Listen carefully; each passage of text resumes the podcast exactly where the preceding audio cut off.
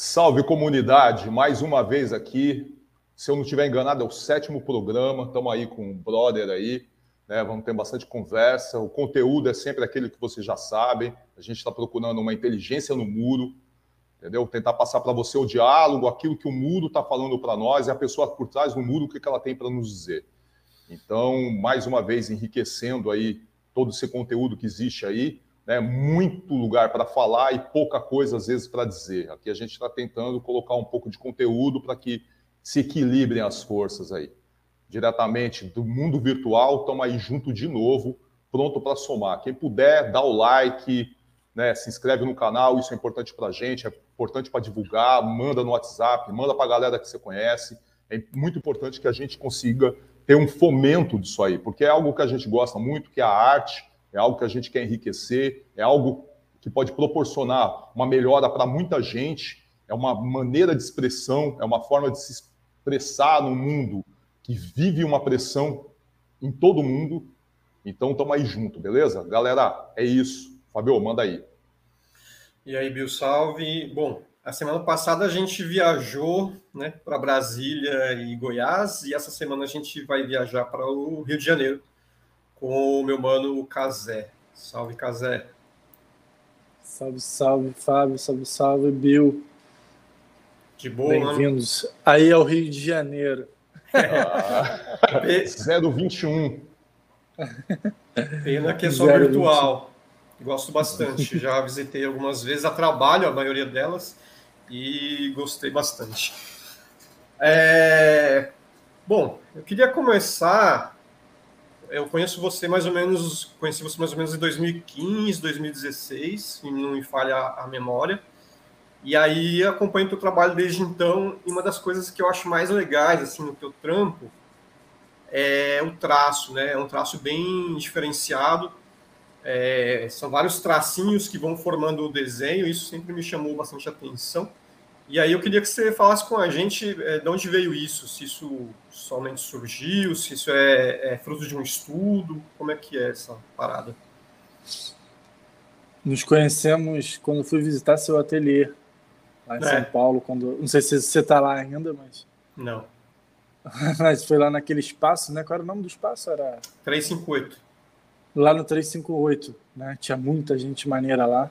Uhum. Né? Era uma puta galeria e aquele, aquele encontro lá foi um primeiro encontro que já mexeu muito com a minha cabeça, assim, de estar tá envolto a vários artistas que eu sempre acompanhei desde, do, desde o meu início na, na rua, né, como, como grafiteiro, e nessa transição de vontade de ser um artista urbano, né, que não é mais no, no lugar de grafiteiro, né? Porque uhum. grafiteiro para mim é, é, um outro contexto, né? É um outro lugar, não é o lugar que eu ocupo hoje em dia mais, é um lugar que eu já ocupei, mas que hoje em dia tem várias outras pessoas que ocupam muito bem esse espaço, né? Que é a apropriação do espaço é, público ou privado devido ou indevida, na verdade indevidamente, né? somente somente indevidamente, né? Esse, esse é o ponto de vista da, da maioria dos, dos grafiteiros e grafiteiras é, mundialmente. Né? Então, quando eu quis deixar de ocupar esse espaço, é, eu refleti muito sobre o que, o que eu queria trazer com o meu trabalho. Né? E uma das primeiras vontades era de ter um traço próprio, né? porque uhum. a, a todo instante que eu via o, o grafite né, se multiplicar, os murais de arte urbana se multiplicarem, as estéticas é, dentro desse universo se proliferarem, eu, eu me perguntava assim, cara, não, tudo não parece uma mesma coisa? Não, não, não, não, não, não no estilo, mas na, na estética, né? Porque assim, ou você tem um, um preencher, né? Ou você tem um esfumaçar, né? Então são, são duas coisas que, que é, caminham juntas ali e que estão sempre presentes na estética visual dos, dos principais artistas no, no, do mundo, né? E eu e aí eu porra, fiquei refletindo, né? E nessa nessa nesse conflito, nessa autorreflexão, nessa vontade de trazer uma coisa nova. Eu foi nesse período aí mesmo que eu conheci o Fábio. Eu comecei a, a me dedicar de fato ao que eu queria, que eu queria ser, né? Que, que é isso, artista urbano, né? De, desde, o, desde o início da minha carreira, eu nunca me dediquei de fato aos estudos, né? A, a, a ir para um ateliê, né? Ao, ao fazer ao fazer de pintura, né? Aquele fazer artístico diário, contínuo, né? Então toda, todas essas questões, não, a rua, a rua já era o meu meu ateliê. Meu, meu tesão era só pegar o spray e pô, tacar na parede do jeito que for, como for, sabe? Sem, sem um senso estético, sem uma, uma preocupação visual, sem uma, uma, uma, preocupação, uma preocupação territorial, sabe? sem nada, simplesmente só pegar e, e pintar. E aí, nesse, nesse período de 2015 e 2016, eu comecei a estudar, né? Fui estudar Character Design em São Paulo, na, escola chamada ICS, que é uma escola referência aí no, no universo de criação de personagens, de aquarela, de cenários de jogos, enfim, várias outras coisas. E eu estudei com um professor chamado Paulo Inês, e o, o Paulo Ignez, ele, ele trampou com o espeto, né? Então ele já, já tinha uma noção, assim, muito... Já eram amigos, já trabalhavam juntos, já, já vinha com uma bagagem, que eu queria, né? E a primeira coisa que ele falou para mim, ele falou assim, cara, você não sabe desenhar. Sabe, você, você não desenha bem, você não tem um senso estético, Sabe, se você, se você quer. O cara já foi, já foi na jugular, né? Na voadora. É, se você quer, se você quer ter como professor, se você quer aprender alguma coisa, ou a coisa mais importante que você precisa ter agora é ouvir e prestar atenção no que eu quero te passar. Isso foi muito maneiro, sabe? Ele não, não falou num tom, em nenhum momento é, ruim, sabe? Né? De, de, me agredindo, nenhum tom agressivo, não, não, jamais, num tom, sabe? De professor mesmo, sabe? E ele falou, cara, é isso, você precisa construir alguma coisa. E você tem que partir de um princípio, né? Esse princípio é o quê? É... Eu costumo dizer assim, que quando você quer abstrair alguma coisa, você já tá já ultrapassou aquela fase que você já constrói alguma coisa uhum. né? Você já construiu muito, né? A história da arte diz muito sobre isso, né? Você você construiu muito e a partir do momento que você construiu muito, você começa a querer se livrar desses pedaços, né? E esses pedaços eles vão se tornando é, uma desconstrução, né? E essa e essa desconstrução quando quando ela ocorre de forma genuína, né? Honesta, eu costumo dizer, ela, ela se desdobra no, no cubismo, né? Ela, ela se desdobra em vários, em vários movimentos, né? Sobre isso. A não ser que a gente esteja falando sobre, sobre é, povos indígenas, culturas indígenas, povos africanos, as suas culturas africanas e, as suas, nos seus próprios territórios, né? Tem, tem os, os seus próprios desfechos daquela estética visual né, que é passada de geração em geração, uma coisa milenar, muito além da, da gente, né? Mas assim, nesse período de, de agora, né, mais, mais contemporâneo, é, eu comecei a fazer essas reflexões todas, a, a, a ouvir meu professor, né? E aí passei passei a estudar, e a, aí quando eu aprendi a desenhar, o que me faltava era pintar. Né, nesse processo todo. Então eu fiz, eu fiz esse curso de formação em criação de personagem. Aprendi, aprendi né, a desenhar, porque acho que a gente não aprende, a gente passa uma vida inteira se a gente quer desenhar. Né? E uma das coisas que eu discuto muito com as pessoas hoje em dia é quando, quando, você, vai, quando você vai fazer um mural, né, existem duas preocupações. Né? A, a preocupação pictórica, ou, ou, a, ou, a, ou a, preocupação da, da, da, pintura, né? Porque a, preocupação da, da pictórica é a seguinte: eu quero imprimir o meu traço em grande escala naquela parede. Essa é a minha preocupação. Né? E aí, se eu quero a pintura, é um outro tipo de, de, de narrativa. Né? Você, você, você vai imprimir ali cores, cores que uhum. vão impactar visualmente o que a, aquele cotidiano vai assistir. Né? Uhum. E, e aí, nessa construção toda, eu comecei a, a aprofundar meu estudo no, no desenho né? e comecei a sentir a necessidade de, de pintar, saber pintar direito. Eu fui para fui o ateliê né, e passei a estudar pintura clássica para entender as paletas de cores, sabe? Meu, meu, processo ali era querer entender as paletas de cores. E, e aí comecei a, a, a estudar com, com um professor que era bem metódico também, que nem o Paulo, e bem, bem, bem focado assim no, no ensino, e aprendi muita coisa. E aí, quando, quando peguei essas duas coisas, e comecei a refletir sobre, o, como eu estava falando do universo do grafite, eu falei assim, caraca, que loucura que eu estou vivendo.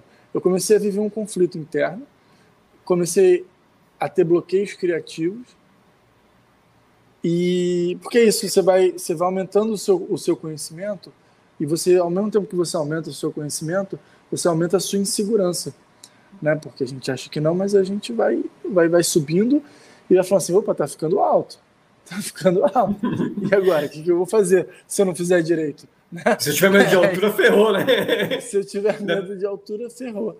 E aí eu, eu, eu quis fazer uma virada de chave, né? Eu tinha um personagem, personagem barbudinho, que eu explorei ele de diversas formas, né? E aí eu, eu em 2016 fiz um projeto chamado 366 Barbudinhos, que a minha intenção ali não era desenhar ele em si, era tensionar ele ao máximo que eu pudesse, ao ponto de eu nunca mais querer vê-lo, sabe? Então foi isso, foram 300, foram 366 dias desenhando, foram seis cadernos e 366 folhas, só, só, só desse projeto, fora as outras coisas que eu fui desenhando. Então, assim, eu, eu quis me colocar no, numa bomba relógio, sabe? Num processo de exaustão absurda, testando material, explorando material, fazendo uma série de coisas. E aí, nesse processo todo, eu conheci a caneta Estabilo. Eu nunca tinha comprado uma caneta Estabilo, sempre achava caro.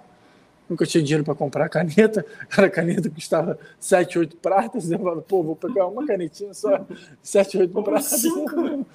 Não vou, não vou. Para fazer uma coisa, vou gastar aqui 50 pratas. Não tem esse dinheiro agora.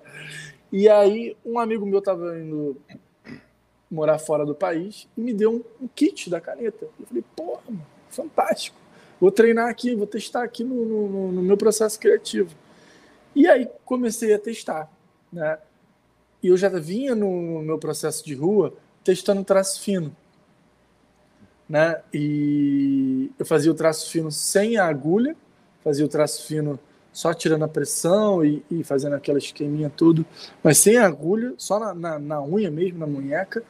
E aí um belo dia um amigo meu me, me apresentou a agulha, o transversal cap, as coisas se encaixaram, o mundo foi, foi começando a se abrir e, e aí eu, eu, eu encaixei assim, sabe, várias, várias coisas que eu vinha buscando, né? É, eu misturei nada mais, nada menos do que o processo de pintura com o processo de, de desenho. E aí surgiu o traço, né? Surgiu o traço dessas canetas né? Só que essas canetas, quando eu vou pintando com elas, né, fazendo vários traços, o somatório dela dá uma massa de pintura. E essa uhum. massa de pintura, ela dialoga muito com o processo de pintura dos impressionistas, que são pinceladas, né? Então, se a pessoa olha o meu trabalho no detalhe, ela vai ver que são várias camadas de cor, são milhões e milhões de traços que eu dou que se sobrepõem, que eu jogo eles densos e parecem ao mesmo tempo pinceladas. Muitas vezes as pessoas me perguntam se eu uso pincel, mas eu não uso pincel, eu uso spray. E eu deixo as camadas grossas e os traços irem se engrossando por si só para criar esse, esse, esse volume, né? E aí esse processo ele, ele nasce em 2016 para 2017 e ele começa a criar, ele, ele começa a amadurecer, né? Então eu vou amadurecendo ele até chegar no que eu cheguei agora. Né? Esse formato que eu tenho, essa estética que eu tenho agora, eu consegui construir ela tem é, dois, três anos. Ela está mais, madura. Assim, tem dois anos que ela tá, tá madura em si. Né? Então, foi basicamente isso, cara. E aí, tô aí hoje, continuo é, aprimorando, refletindo, é, insatisfeito e, e tentando construir esse, esse universo particular, né? Porque é isso que eu estava falando lá no início. Na, na arte urbana, sempre me deparei com ou chapar ou esfumaçar. Uhum. E a todo momento que eu, que, eu, que eu pintava alguma coisa relacionada a isso, eu me via parecido com alguém. Uhum. E esse parecer com alguém me tirava a vontade de pintar. Uhum. Né? Então eu tive, eu tive bloqueios criativos, parei de pintar um pouco na rua. Enfim, fiquei até um pouco desestimulado mesmo, né? E, e quando eu fui cair para dentro também desse universo, me deparei com um universo também bem difícil de lidar com, com as pessoas, com, com tudo ao seu redor e, e com uma realidade também nua e crua, assim, sabe? De. Tipo assim, cara, você não vai ganhar dinheiro agora. sabe? Você não vai pagar suas contas agora. E aí, nesse, nesse meio tempo que eu tive bloqueios criativos, eu fiquei endividado, tive problemas financeiros, uma série de coisas. Então, assim, são de 4, 5 anos para cá que eu costumo dizer que eu sou artista urbano e eu vivo desse ofício. Uhum. Porque antes, mano, esse bagulho foi doido. É interessante nesse processo, só, só para complementar, Bill, você já pode fazer a pergunta que eu achei interessante, que assim, você, é, por tudo que você está falando, você tem uma ligação de vida com a arte, né? Então, quando você teve um bloqueio criativo, você já automaticamente fez dívida. Então, é, é uma coisa interessante nessa né, simbiose tua com, a, com o teu relacionamento com a arte, né? Interessante. Sem dúvida, cara. Sem dúvida. Foi, uma, foi, foi, foi um momento, assim, 2016, 2017, foram momentos bem difíceis, assim, na minha vida, sabe? É, de eu me ver, assim, muitas vezes sozinho, sabe? E ter que me reerguer. Porque é isso, eu vivia, eu vivia antes, eu vivia um universo, né? É, eu era design, trabalhava com motion design, era, era um outro universo. Uhum. Né? É, eu peguei essa bagagem profissional, mas não peguei o salário que eu ganhava lá. o salário de publicidade, essas coisas, design, né?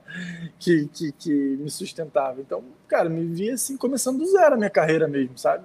Então, por isso que às vezes as pessoas falam: caramba, cara, o que você está fazendo? Você não para. É, é isso, sabe? De 2017 em diante, eu falei assim para mim: cara, se eu parar, eu não vivo disso. Então eu não posso parar. Então eu vivo disso 24 horas. Cara. Minha mulher mesmo fala assim, pô, cara, descansa. eu, não, eu, não, posso descansar, eu sou artista.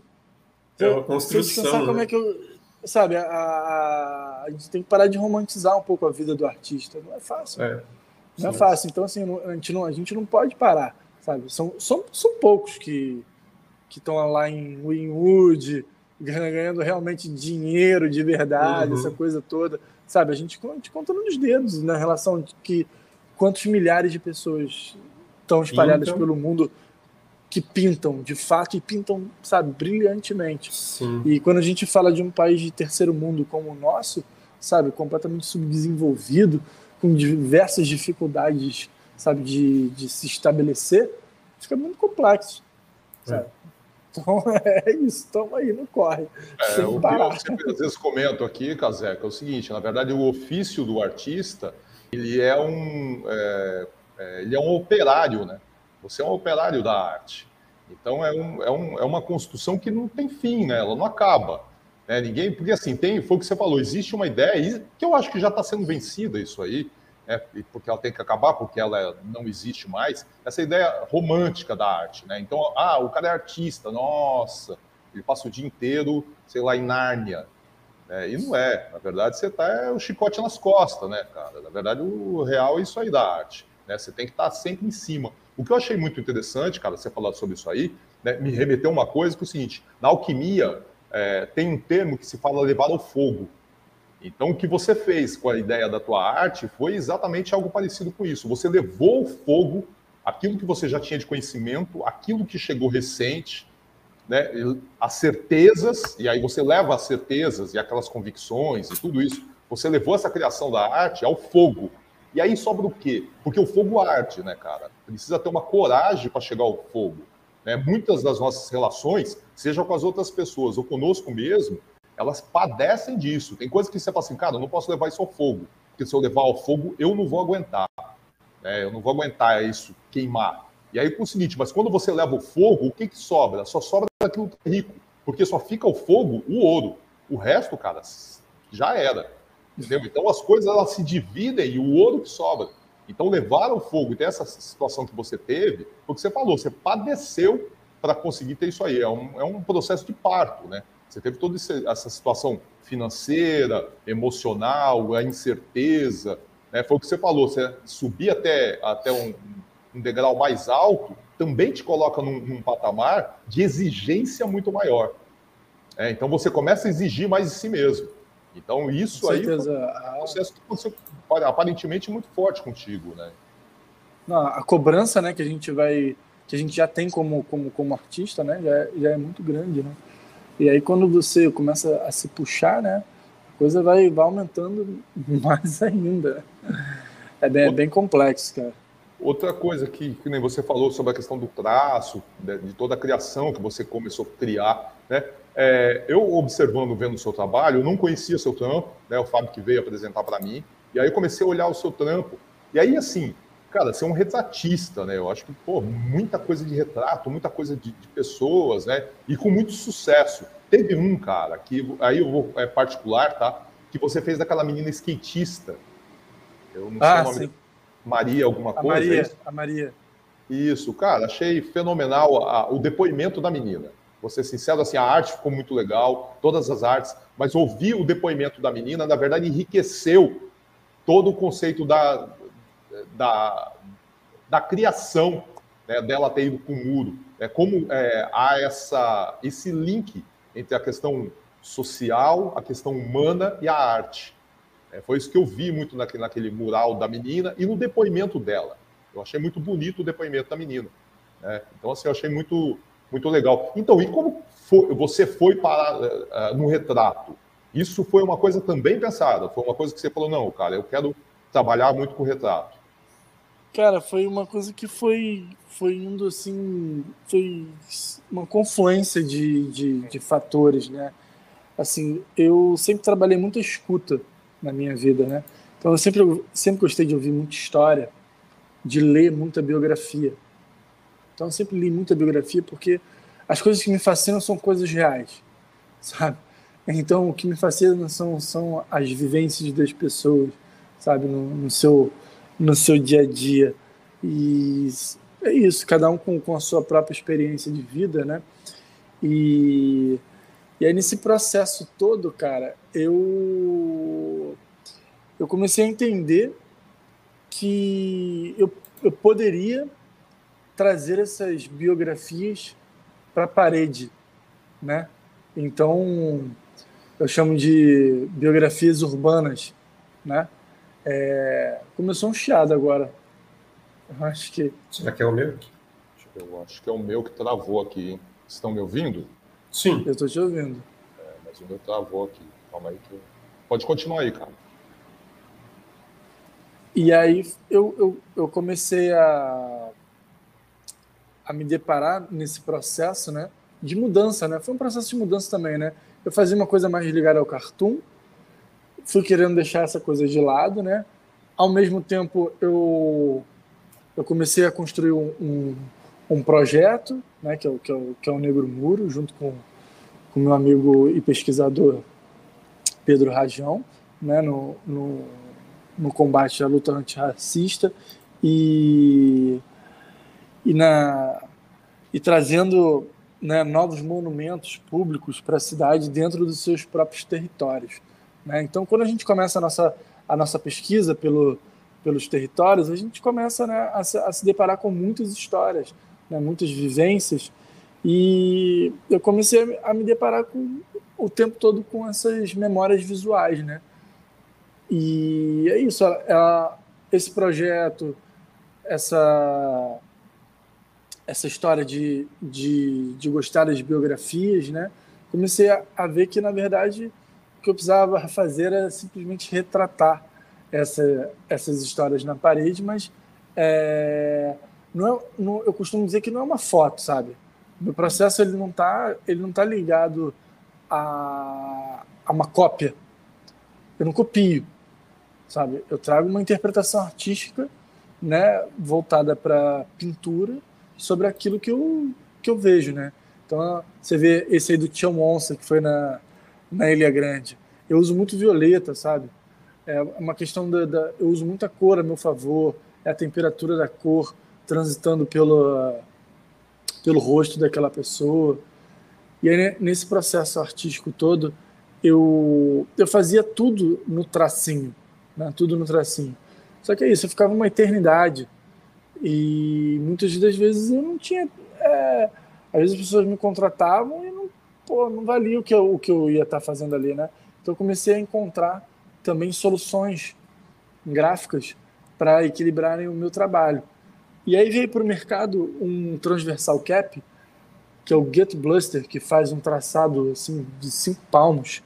E, e aí eu comecei a, a explorar ele e ver se ele, se ele dialogava com, com o trabalho que eu estava querendo apresentar, né, de, dessa estética impressionista.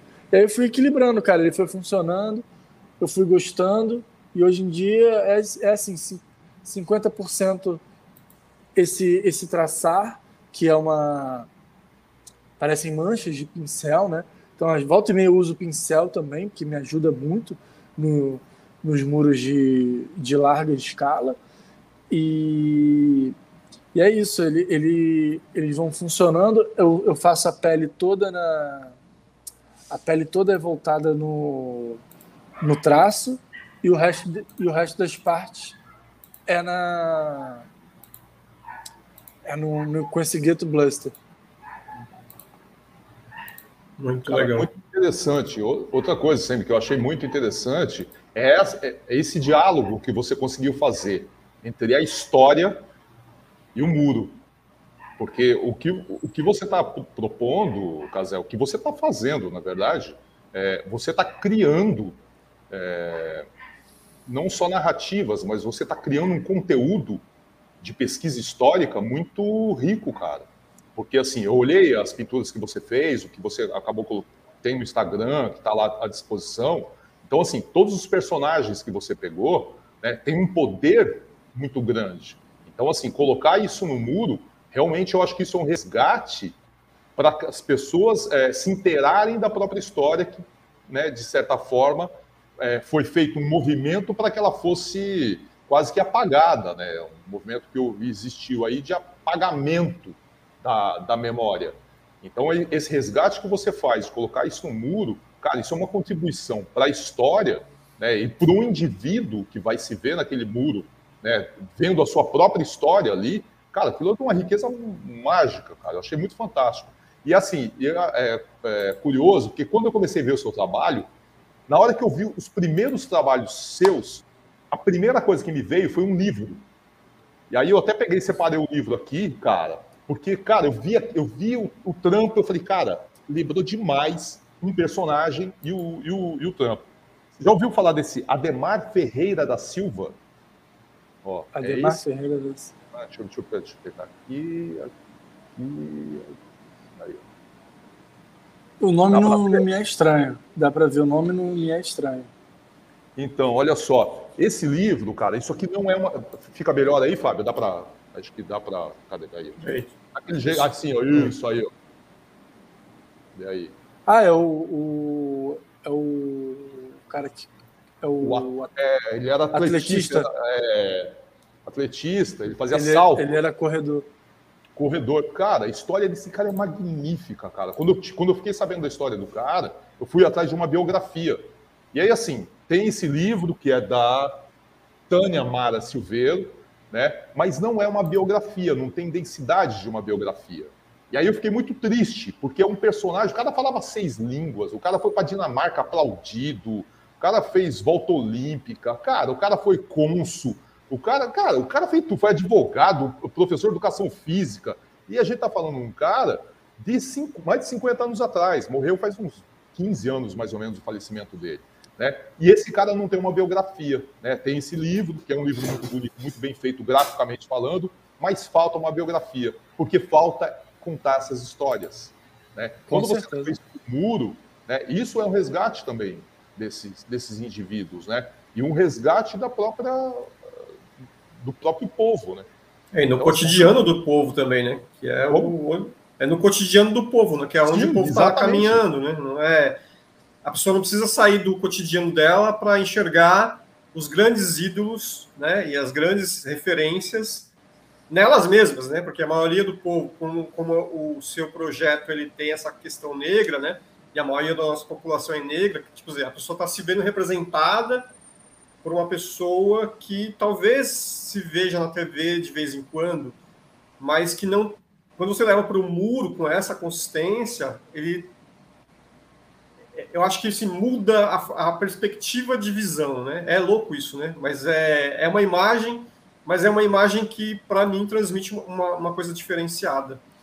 É, não, o, é o território, né, cara? Assim, o, o mais interessante desse projeto é que a gente trabalha na essência da vida dessas pessoas, né? Então a gente está trazendo uma busca da identidade, sabe?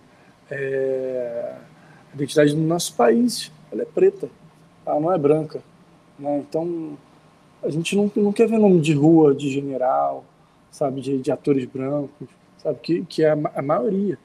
Né? A gente quer ver nome de rua de quem escreveu a história desse país, de fato, sabe, quem construiu esse país, de fato. Então, é, essa é uma das, das nossas buscas com, com o projeto. Então, a gente vem é, a passos largos mesmo, investindo a, a, nossa vida nisso, sabe, em, em, construir essas histórias nesses, nesses murais, nesses territórios. E o impacto disso é, é, maravilhoso, sabe? O retorno que a gente tem das famílias, né? Porque tudo é construído com, com autorização das famílias, né? Então a gente pede, pede autorização das famílias, conversa com as famílias. Então, antes a gente está pintando, é, o, o, o, a pré-produção disso acontece é, três, quatro meses antes, cinco meses antes, entendeu? Então tem uma, tem uma série de coisas, sabe?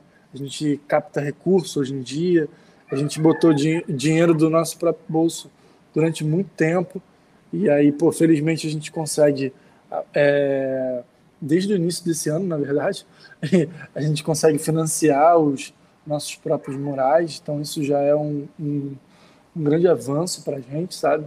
A gente fica muito contente em ter conseguido virar edital, é, benfeitoria, uma série de, de coisas. E, e é isso, e o, o apoio de milhares de pessoas, sabe?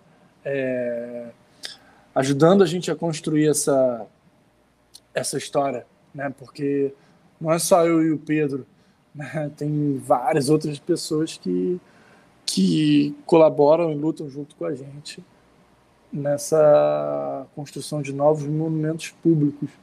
Né? Porque é isso, a gente entrega um muro que é, não, não, não é uma estátua em si, mas é, é a nossa vontade de, de, de, de ser um monumento ali. Né? Uhum. E é isso, a gente quando a gente começa a pintar, as pessoas perguntam, começam a perguntar quem é que vocês vão pintar aí? E a gente fala, e a gente começa a descobrir várias histórias sobre aquela família naquele território, sabe?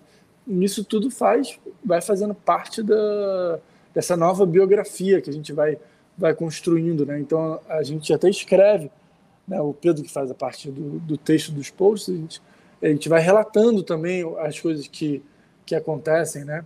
E aí se a gente consegue filmar, a gente vai faz esses registros visuais, sabe? Quando a gente estava fazendo a Clementina de Jesus lá na, na rua Caú, no Engenho Novo, ela, ela, ela viveu ali muito tempo, né? Mas ela é do interior do estado do Rio de Janeiro. E aí os vizinhos falam, pô, eu jogava bola, ela ficava gritando comigo, ah, não sei o que, era fogo, tava sempre ali na janela, não sei o que. Sabe, um, uns relatos eh, desse cotidiano íntimo do, do bairro, né, do, ali do subúrbio é, é muito legal, sabe? E, e, a felicidade estampada no rosto da, das pessoas que, que nasceram e vivem até hoje lá naquele, naquele bairro é, assim, é um orgulho. Você passa a ver as pessoas com, com orgulho, uhum. felizes, sabe, de estarem de, de vendo aquela, aquela, aquela figura no território delas. É isso, é você se, é você se ver. Né? A gente não se vê na nossa cidade. E quando a gente passa a ver é, nossas próprias referências, a gente começa a, a ter mais vontade de viver onde a gente vive, né? É orgulho de ser quem é, né? Porque é uma questão é, de reconhecimento, né, Casé? Quem não conhece a própria história não se conhece. Quem não se conhece não tem como se valorizar. Então você acaba aceitando o que os outros impõem a você, né? A gente está é, é um, algo que está acontecendo aí, acontece aí há tanto tempo, né? A imposição daquilo que você é, mas porque você foi desconstruído, você não sabe quem você é. A partir do momento que descobriu quem você é, você não aceita as coisas. Né? Você fala, é. você tem o seu próprio valor. Então isso é muito importante, realmente construir isso nos lugares. Outra coisa que eu também vi demais no seu trabalho é essa questão do Rio de Janeiro, né, cara? Como isso está intrínseco no seu trabalho. É, é tem, tem, tem muita coisa. Cara. Você sendo olhando o seu trampo é indissociável. Eu olho o seu trampo e falo, mano, o cara é carioca, o cara é do Rio. é muito forte, né? tanto da, da cor quanto da imagem, né, Raio? O exemplo, mas da cor quanto da imagem, né? Essa coisa tropical é. também. É, com certeza, né, cara? Aqui, ao contrário de São Paulo, né, é muito intenso, né? A gente está tá ao redor de, um, de uma costa é, verde ali, né? Muito, muita praia, muita montanha, né? Isso acaba inspirando a gente e a, vontade dos clientes também, né? É, não é, não é, confesso que não é um trabalho que assim que eu que eu foco muito, mas eu gosto muito de fazer porque me inspira muito. É o meu, é o meu cotidiano ali. É, é bonito mesmo, cara. É realmente bonito. Então eu, eu tento trazer as cores, tento trazer sabe, a sinuosidade da cidade, isso tudo dentro do, desses morais que eu vou traçando o Rio de Janeiro. Você falou sobre território, né? E você teve na África, né? Que é, com, com, pela ciência, é o berço da humanidade, né? Não é só uma questão negra, é uma questão do, do ser humano, né? É ali que nasce tudo. É, conta um pouquinho dessa experiência. Cara, essa experiência em Guiné-Bissau foi muito por conta dessa palavra que você falou, do território. Né? Então, quando, quando eu comecei a, a, a, de fato me dedicar à arte urbana, eu comecei a transformar o bairro onde eu moro, eu moro aqui na Lapa, numa, numa galeria de arte urbana, céu aberto. Né? No caso, é, como eu venho do grafite, o grafite ele é altamente territorial, né? É uma, é uma questão de posse mesmo, né? É, é isso, é meu, é meu, não é seu. então. Um ato político. Eu, é, e aí eu comecei a, a me proliferar no, no bairro e a pensar as ruas do meu bairro como pequenas galerias de arte a céu aberto. Né? Então eu eu comecei a ocupar e também a convidar algumas pessoas para virem pintar aqui também né? Mas eu massivamente pintei, assim, a maioria das ruas que não estão nos clichês da Lapa, né? Então comecei a trazer o, o grafite para onde não tinha grafite. Isso começou a chamar muita atenção do bairro, a promover eventos. Criei a primeira galeria de arte a céu aberto, de arte urbana a céu aberto aqui na, no Rio, que foi a Ladeira do Castro. E aí eu, eu, eu, por conta própria, movimentei o projeto e chamei. Tipo, tentei fazer tipo um beco do Batman mesmo, sabe? E aí comecei a, a pintar e a convidar vários artistas é, do Brasil e do mundo. Começou a vir gente de tudo que é canto, assim. Chegaram a pintar mais de 70 artistas aqui.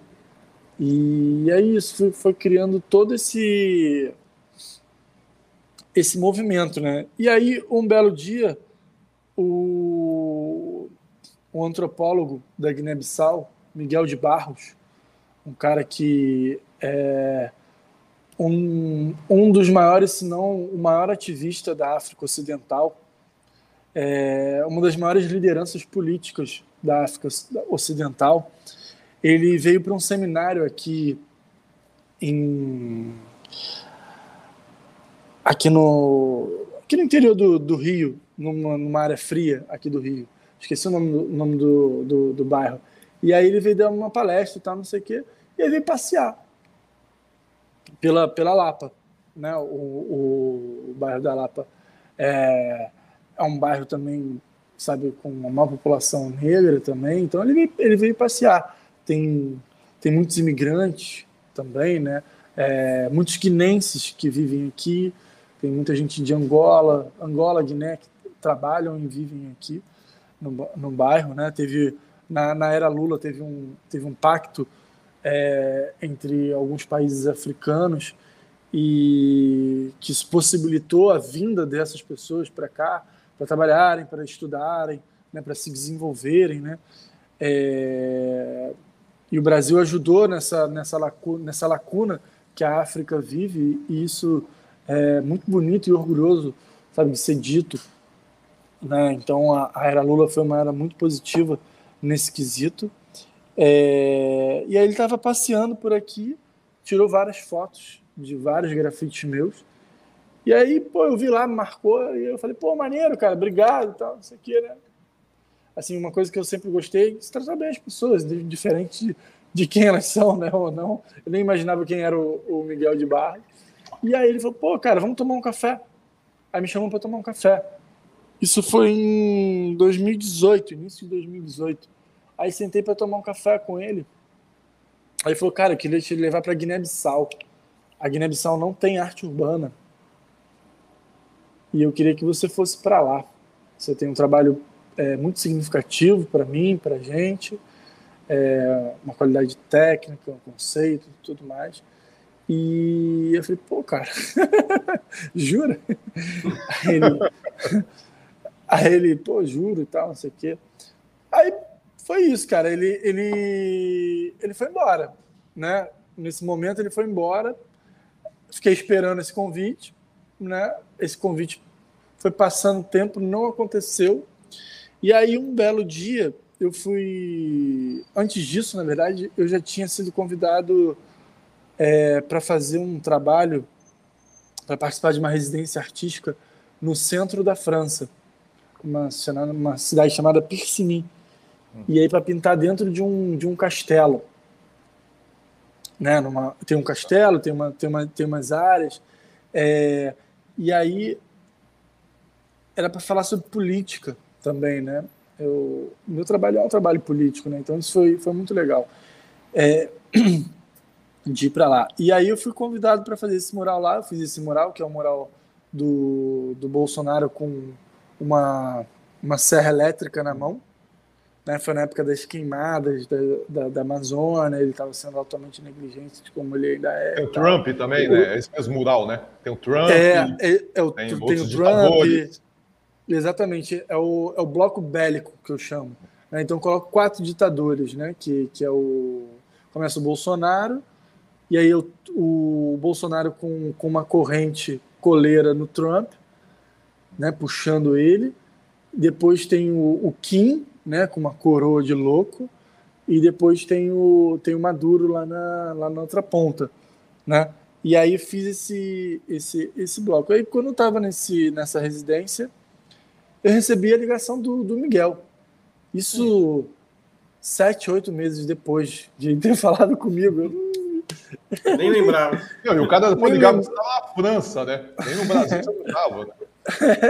Aí ele me ligou e aí Aí falou, pô, Casé, tudo bem, isso aqui. Falei, pô, tudo, a gente estava sempre né, se acompanhando ali nas redes sociais. Tá? Aí falou, pô, cara, eu queria que você viesse mesmo. E eu consegui que você visse. A Secretaria de Cultura do, da Guiné-Bissau vai te fazer o convite oficial. E para você vir para cá no mês da independência. Mês da, da, da independência da, da Guiné-Bissau. É em eu fui para lá em. Pô, agora me deu um branco, não sei se foi outubro ou se foi, no... se foi, se foi novembro. na postagem talvez, talvez diga a, a data. E aí fui no mês da, da independência. Ele mandou o convite, eu estava lá na França. E aí ele falou: Não, cara, fica esperando aí que eu vou te mandar passagem. Só que aí, quando eu voltei da França, eu fiquei esperando e eles não mandavam. E aí falou: Não, próxima semana vai, próxima semana vai. Cara, um belo dia falou assim: Eu comprei esse viagem amanhã. E aí... e aí eu fui, me piquei para Guiné-Bissau de um dia para o outro. Só que pô, meu, meu filho estava com sete meses de vida. Eu tenho um filho pequeno e meu filho estava com sete meses de vida. E aí eu falei, caraca, cara. E agora? Aí pá, minha mulher já estava já sabendo de tudo, né? Que a gente já estava meio que naquela expectativa, né? Uma hora ia acontecer. E aí é isso. Me piquei para Guiné-Bissau, cara. Eu ia ficar menos de duas semanas, fiquei três semanas.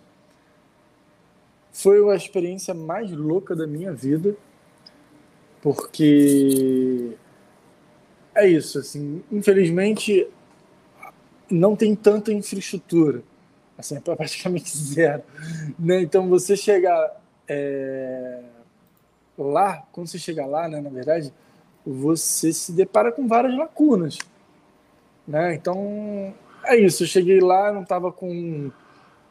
Ele não teve uma, uma, uma comunicação efetiva com. Porque é um país que vive uma guerra política ainda. Né? Eu, fui, eu fui pintar o amigo Cabral, que é o pai da, da, da independência deles.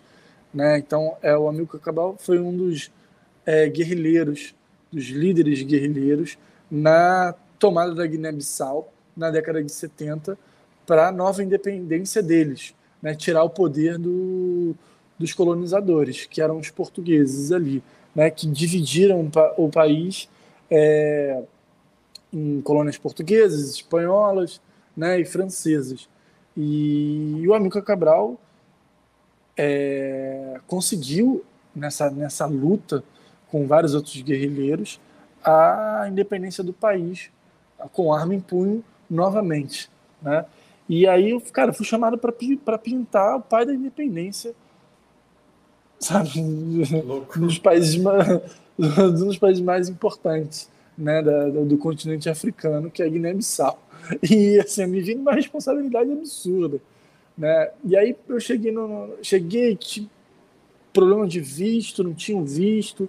É, enfim, aí, aí consegui o visto. E, e essa guerra política ela também me afetou, porque entre eles lá, eles bagunçaram a minha chegada. Olha que louco isso. Sacou? Eles sabiam o que eu ia fazer, só que pessoas contrárias ao governo daquele momento começaram a, a, a burlar. Porque eles não queriam, uma parte não queria o retrato do Amilcar Cabral. Sacou? E aí, cara, eu fiquei no meio de uma, de uma, uma, de guerra. uma guerra é uma guerra política, digamos assim. Eu fiquei no, me colocaram no hotel, no hotel errado, aí fiquei num, num hotel completamente louco. E aí dois dias depois me colocaram no hotel certo. E aí eu fui, aí pô, comecei a, a o material não veio. E aí eu, eu um dos meus dos meus assistentes lá tinha um pincel desse tamanho. Se você vê, se você vê as fotos da Guiné-Bissau, eu mostro o pincel que eu pintei o, o muro todo. e aí o, o, ele me emprestou um pincel, porque eu realmente eu só usava spray. E esse mural do Amigo Cabral foi o primeiro mural que eu fiz no, no tracinho com pincel. Porque eu tive que me, me adaptar para o momento. Qual então, que é o então, tamanho pô, do mural? Cara, o muro tem, assim, acho que uns pelo menos 20 metros de altura.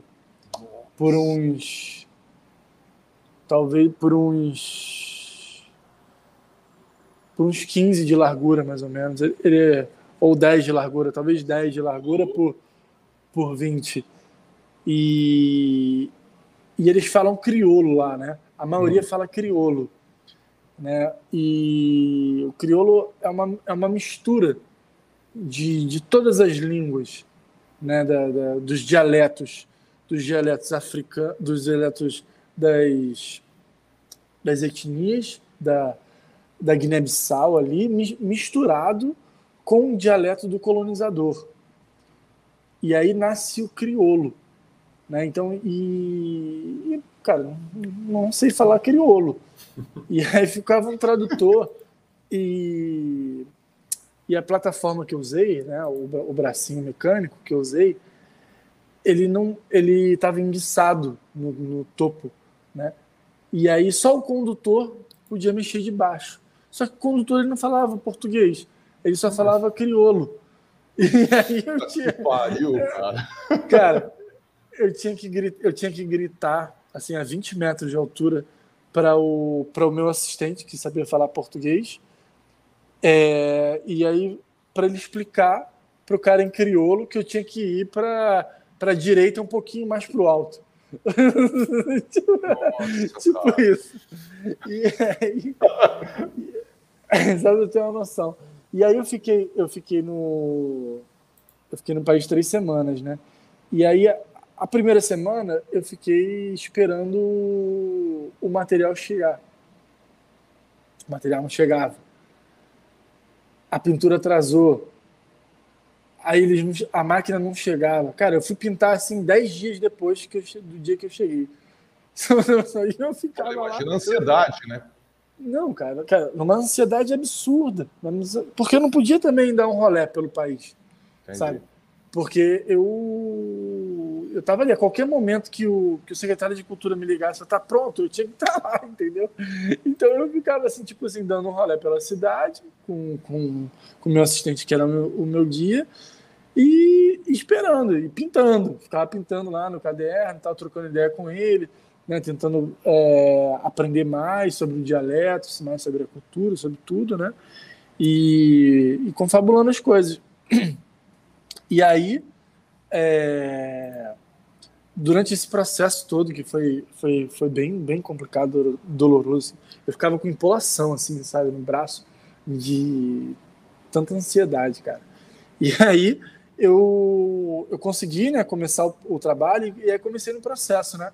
eu fiz esse mural todo a olho nu, né? Então, na época, eu não usava as técnicas que eu uso hoje em dia, que é aquela de, de marcação ou quadricular, ou a projeção, né? Aquelas marcações aleatórias, ou quadricular ou a projeção. Eu tive que fazer esse mural todo no olho. Né? Então, o que, que eu fiz? Eu pintei ele de azul primeiro, hum. né? numa espécie de marcação. Né? Então, eu fui fazendo o esboço dele no pincel e eu fui construindo a, a massa do rosto dele visual ali a olho. Então, pá, desenhava, descia, olhava, falava, hum, pá, mexendo no nariz, voltava, não sei o quê. Quando eu vi que ele azul estava pronto, eu comecei a pintar ele por cima. Aí eu, é, nesse aí eu misturei o, o processo de, de, de desenho e pintura ao mesmo tempo, entendeu? E aí eu fui, quando eu vi que estava pronto, comecei a pintar. Só que, cara, o país inteiro ele veio para cima de mim porque o país inteiro achou que eu ia deixar o cara azul, o maior ídolo da vida deles. Então, meu irmão, todo dia eu andava na rua falava, e aí, você vai deixar ele azul? As pessoas não davam um bom dia, cara, elas vinham pra cima de mim. Você vai deixar o amigo com a Cabral azul? Você vai deixar o amigo com a Cabral azul? E não sei o que, não, não, não. Cara, vinha gente assim, vinham é, pessoas de alto escalão do governo e pessoas aleatórias, assim, gente de tudo que é canto na cidade, vinha falar comigo, cara, você vai deixar o maluco azul? Não, você vai deixar o. E aí eu começava a pintar. Não, mas se eu deixar ele pela metade, cara, eles só sossegaram e só me deixaram. É tipo, pai. É tipo a overdose do que tem aqui, né? Porque aqui tem, só que aí lá é tipo overdose, né, mano? Porque aqui também tem essa, né? Mas é, vai ficar assim? Mas, né, aqui tem, só que é bem menor, né? Aí, lá, tipo, Exatamente, foi... cara. E assim, foram, foram nove dias, assim. Cara, foram nove dias do país inteiro em cima de mim, assim, tipo meu irmão, se você não fizer uma parada maneira aí, você não volta vivo daqui. E realmente teve, assim, eu sofri. Teve um dia, cara, que eu tava pintando, eu tava assim numa altura mais ou menos de 3, 3 4 metros. Começou uma briga de torcida, de quadra de, de futebol. Né, de, de, lá o futebol barrista é muito forte. E aí começou uma briga de torcida. Cara, e assim, o país ele tá em, em guerra política até hoje, né, desde que eu saí de lá. E eu pensei que o país estivesse entrando em guerra naquele momento, Nossa. Porque, meu irmão, os caras começaram a cair na porrada de verdade, a vir para o bairro onde eu tava. A torcida, né, a outra torcida veio para o bairro onde eu tava. E, e, eu tava no alto assim, eu comecei a ver, a ver tudo, sacou? Eu vi ele chegando. Meu irmão, era para mais de 40 pessoas, com um pedaço de pau, garrafa, pedra. Começaram a apedrejar e a quebrar o bairro inteiro, bro. E eu a 4 metros de altura. Eu só, nas fotos, eu, eu acho até que eu mostro. Eu só vi as pedras voando, cara. E era pedra, barulho para tudo que é canto. Eu pulei, cara, do, do da plataforma. Pô, me machuquei tudo, todos. Comecei a, a cair, aí a andar agachado assim. Aí consegui entrar numa casa. Mano, nesse dia eu falei para os caras, cara, eu só continuo a pintura se vocês botarem polícia aqui. Mano, eu quero sair disso. Nossa, é? eu tenho cinco Nossa, que história, cara. Cara, eu fui apedrejado, mano. Fui apedrejado assim, eu fiquei em, em estado de pânico. Pô, imagina você sozinho, sabe? É, numa situação dessa. E aí, pô, consegui, depois de muita, muita coisa, muita loucura que aconteceu nessa viagem, que ela daria um, daria um livro, eu, eu entreguei, entreguei, fiquei muito feliz porque eu formei, ajudei na formação de dois novos artistas lá, que eles foram meus, meus assistentes. Eles criaram a Galeria Jovem e eles estão pintando murais em grande escala na Guiné-Bissau. Né? E aí é um orgulho para mim, os caras conseguiram engatar, tem até o um Instagram dele já hoje em dia, é o Nuno e Sulei. Eles, eles se tornaram muralistas na Guiné-Bissau, já fizeram quatro, quatro murais desde que eu saí de lá. E é isso, tá dando continuidade à semente que, que eu plantei lá, que o, que o Miguel ajudou, sabe? É, me emociona, fico arrepiado, é uma coisa de louco, assim. Foi, foi uma das viagens mais, se não a viagem mais importante da, da minha vida. E é isso, eu tô no, tô no, tô no projeto até hoje de trazê-los para cá, né? É, tô, na, tô nessa busca, já consegui aprovar um, um edital para fazer uma, uma ligação Brasil-Guiné-Bissau e para trazer eles para pintarem uma, um prédio aqui. E é isso, agora só preciso captar. Já provei, mas estou agora precisando captar. Mas a gente vai, mas a gente vai chegar lá, estamos engatinhando. O sapatinho chega lá. Pô, mas que é. premiação, né? Você ter conseguido formar, de certa forma, né? Ter aberto a porta para dois caras do, do lugar, né? Não, que já, que já se multiplicou, né? Porra, cara. E é isso. E o, e o país e o país passou a, a ser visto também na, no, no universo da arte urbana, né? Então estão uhum. vindo outros artistas de outros lugares, de outros países africanos, inclusive, para pintar na Guiné-Bissau. Pô, isso é fantástico, cara. Porra, Sabe, 2000, 2018 não tinha nenhum mural no país. Nossa, que, que legal, que e orgulho, né, Casé? Fala aí, cara, que orgulho, né? Participar de uma coisa dessa aí, cara. Né? Não, é, é, e o poder que, poder que tem, né? A arte e cultura e a, a questão do muralismo, né? Que é essa arte que é, como a gente está falando desde o começo, que o Casé sempre traz à tona a questão do território, né? Quer dizer, é, é o território de todos, né? Você está realmente no lugar que a arte tem, tem que estar, né? Que é no meio do povo, né? Isso é muito foda. Não, sem dúvida, cara. Pô, foi, foi muito marcante, assim. Foi e foi muito legal, assim, porque foi, foi na sequência, sabe? De uma residência na, na França, e aí eu já estava vindo de outras residências aqui no, aqui no Brasil, né? Então aí foi, pô, França, é, Portugal e aí Guiné-Bissau. Pô, fiquei muito feliz, assim. Fala, é, fala, fala um pouquinho do, dessas residências, assim, as, não, não só as experiências, mas o que trouxe é, o que somou para você assim, passar por tantas residências? Que, que fique claro aqui que residência, porque lá no 358 eu tenho que contar essa piada aqui, porque é foda. O Pio já sabe disso daí. Lá no 358, né, que é o lugar que você visitou, né, tinha a dona. É, era um grupo de irmãos que, é, que, são donos e eles não têm uma ligação mínima, nenhuma com arte e eles sempre atrasavam o nosso lado na grande realidade, né? E aí alguém falou assim, não, porque é, é, que os residentes, né, Aí ela, não, não, ninguém pode morar aqui, não. tipo, residente para ela era. A gente teria que morar lá. Então, para ficar claro para a galera, residente não quer dizer isso. Não, cara, foi, foi muito legal, porque foi, foi isso. Eu passei por um, um período de muito perrengue na minha vida. E aí, quando eu consegui engatar esse estilo, engatar o meu trabalho, as coisas foram acontecendo, né? Porque nada mais é do que isso, cara. Se você não faz um bom trabalho, você não tem um reconhecimento. Se você faz um bom trabalho, você tem um, reconhecimento. É, é, de fato isso, né? Você tem que entregar uma parada que tem uma tem uma, uma, uma bagagem, né? Não importa se ela é abstrata ou, é, se ela é abstrata ou figurativa, o, o que ela tá ali, né? Aquilo que você vai ver, você sente se é maneiro ou não, sabe? Se, se tem um peso ou não, porque você carrega a tua história naquela, naquela trajetória visual ali que você vai, você vai construindo, né? E aí a coisa foi, foi, foi acontecendo, sabe? Foi quando eu fui para o Ceará, foi uma foi muito legal que é isso, né? Eu, o grafite te proporciona conhecer muita gente. Né? Então eu rodei muito com grafite, evento de grafite, então você acaba conhecendo grafiteiros do, do de que lugar que a gente possa imaginar. Grafiteiro é que nem uma barata. Né? sai do muro, sai do buraco, sai do bueiro. sai do buraco, tá em tudo que é lugar, né? Pior do que rato. É, e aí é isso. E aí eu fui, aí teve um, teve um camarada lá de Crauteus, cara. Então quando eu fui para convidado para uma, uma, residência no Ceará, em Cumbuco, na praia de Cumbuco. Aí um outro camarada viu e me, me mandou uma mensagem assim, falou, pô, cara, você não quer vir para cá não? Eu falei, pô, para onde é que é? Mano, é longe, mas se você quiser vir, pode vir. Tipo assim, eu fui pro oposto, eu fui para eu fui para divisa do, do Ceará com Piauí assim, bem sertão, sertão, sertão, sertão mesmo, cara. Tem uma história muito louca, assim, que foi, e é até muito engraçada.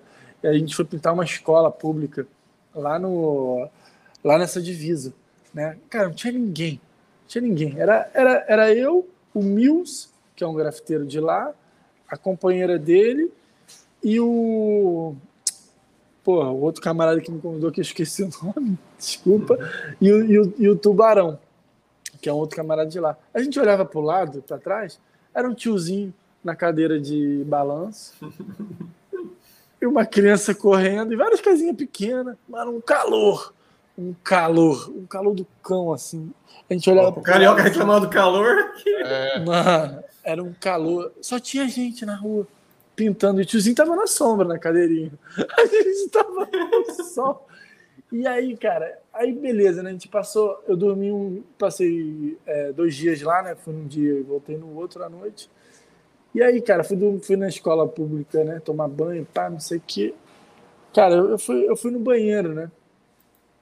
Aí, pá, cheguei no banheiro. Mano, quando eu levantei a, a tampa, era perereca pra tudo que é lado. As pererecas se, se proliferavam no, no, no nos vasos, cara. Você não conseguia usar o banheiro, cara. Uma, uma loucura. Você ia dormir, cara. Era, ela tinha perereca e sapo pulando para tudo que é lado, cara. E aí você dormia coberta assim, e as pererecas pulando em você. Cara, foi, foi, foi, Teste de louco, fé. Cara. Cara, foi muito louco, foi muito louco. Foi uma viagem muito louca, porque eu cheguei, eu cheguei, eu cheguei no Ceará e ainda peguei o ônibus, peguei o ônibus na rodoviária, seis horas de ônibus para chegar na cidade onde eu tinha que chegar, no sertão, e depois mais uma hora de van. Nossa. Até a outra cidade que a gente ia pintar. Eu falei, cara, mano, só o grafite me proporciona essas coisas. É isso, essas, essas, essas residências sempre trazem histórias assim, bem, bem loucas. É, a tocar, to, quando a gente toca, você vai para outra cultura, né? Por mais próximo que seja a nossa, né? Se a gente fala Brasil e é continental, né? Como tem diferenças, né? Isso é muito, é muito rico, né, Casé? Quem gosta de arte, gosta de cultura, né? O, o quanto você consegue absorver, né? Porque o artista nada mais é do que uma esponja, né? Nós somos homens do nosso tempo, né? O artista é um homem do seu tempo, né, cara? Então isso é muito importante, né? Você vai lá naquele lugar, tem aquela absorção de uma cultura diferente da sua, isso de alguma forma vai parar no seu trabalho, né? Também. Né? Só enriquece. Só enriquece. Cara, eu queria que você falasse do projeto do Barbudinho, que eu vi no Instagram que você lançou ele só virtual. Sim, cara, fiz um para fechar essa história do, do personagem, né? Na, durante a pandemia, eu comecei a sentir falta, né? Do, eu sempre gostei de ter livros de arte, né? Então, assim, é, sempre quando eu posso, eu invisto em algum livro de arte, sabe? Porque é isso, é, o, é muito conhecimento ali, né? Então eu fui, eu fui investindo ao longo da minha vida nesses livros que foram me ajudando na minha, na minha construção artística, né? Fotógrafos, pintores, enfim, tudo, tudo que me interessa eu vou e eu posso, eu vou, eu vou, eu vou comprando. E aí, pô, eu comecei a ver que eu, eu tinha fechado uma porta para para o Barbudinho, mas eu não, não, tinha concretizado ele de fato, sabe? E aí, durante a pandemia, eu, eu, eu me criei um desafio, sabe? Eu gosto de sempre me desafiar para me trazer coisas novas. Eu me, me desafiei a criar um, criar um livro dele e fechar esse ciclo, né? E aí eu fui cair para dentro durante a pandemia, comecei a coletar todas as fotos de todos os trabalhos e tal e entreguei um livro 100% gratuito para as pessoas. Então esse era o meu objetivo, era deixar livre download para as pessoas fazerem. E aí foi, foi muito maneiro, fiquei bem feliz assim, porque assim, no lançamento assim tiveram mais de 200 downloads assim de pessoas interessadas e, e eu, aí eu criei uma página de captura, né? E aí as pessoas precisavam se cadastrar. Então, pô, foram mais de sei lá, 300. Hoje em dia deve ter para mais de 400 pessoas que se cadastraram e, e fizeram download do livro. Pô, maneiro Nossa. pra caramba. Fiquei bem feliz, assim. Aí, acho Mas... que aí, nesse momento eu fechei realmente um, uma porta da história. O ciclo, o ciclo do Barbudinho. Barbudinho. Barbudinho foi no barbeiro. É. Agora, fala uma coisa para mim: se tiver um convite para alguém fazer a edição impressa, rola. Com certeza, com certeza. Se alguém quiser investir uma graninha aí, pô, é mais que bem-vindo. Viu? É, você, a gente começou falando do 358, né? Que, que é um, um, lugar que você visitou e que a gente se conheceu. E hoje você também está no ateliê, né? Que, que, tem uma residência, que é o orgânico, né? É isso? É, ninguém mora aqui, hein? É, pois é. Pois é, fique, que fique claro e registrado. É, então, aqui eu, eu divido o espaço com, com vários artistas e é isso, é muito legal. Cada um tem o seu metro quadrado, né? Você aprende a, a dividir o espaço, né? E aí tem gente que trabalha com, com moda, tem gente que trabalha com performance, tem gente que trabalha com fotografia, tem, tem um estúdio de tatuagem também, e tem gente que é design. E aí isso tudo vai, vai, vai, vai trazendo riqueza, né? A gente conhece um, conhece o outro, né? Vem pessoas daqui, pessoas dali, né? Vai trazendo riqueza para o teu dia a dia, para o seu trabalho, né? A, a convivência também é muito legal. E só que é isso também, né? teve, teve um ano pandêmico, né? Aí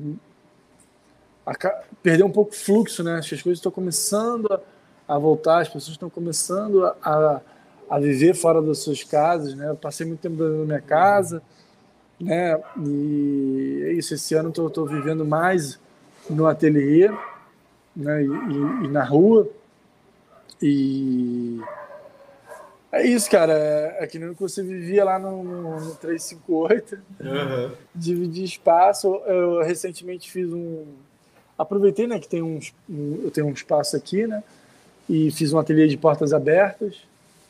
Aí fiz um investimento aqui em umas ilustrações que eu gosto muito de ilustração, é uma coisa que tá em mim, assim, né, então volta e meia eu, eu, eu tento fazer alguma coisa, sabe, porque eu gosto também, e tem muita gente interessada, então às vezes eu faço umas séries, que nem eu fiz essas séries da da Estabilo, que são três músicos de jazz que me inspiram muito, que eu, que eu ouço quase que diariamente.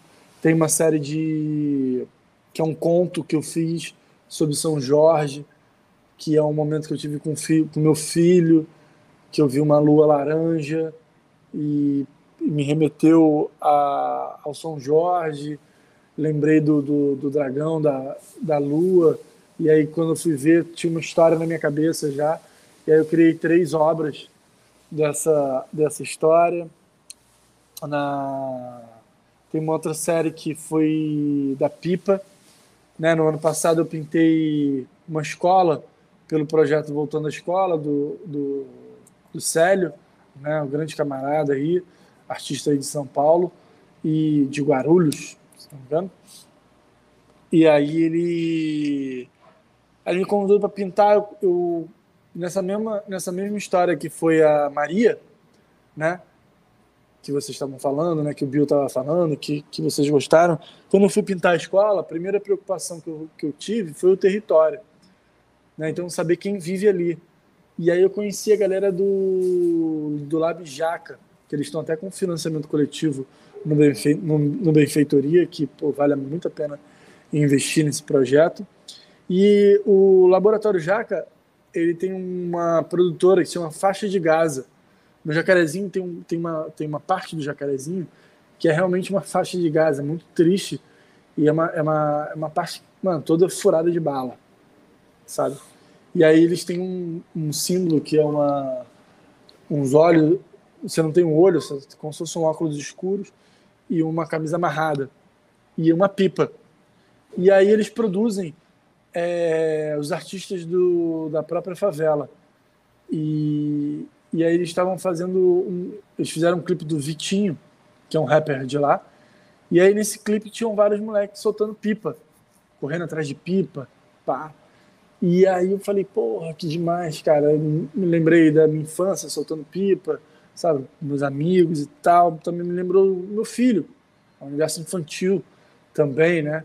E, e aí eu, eu fiz um muralzão lá deles. Aí tem um, tem um moleque assim com várias pipas, uns moleques correndo.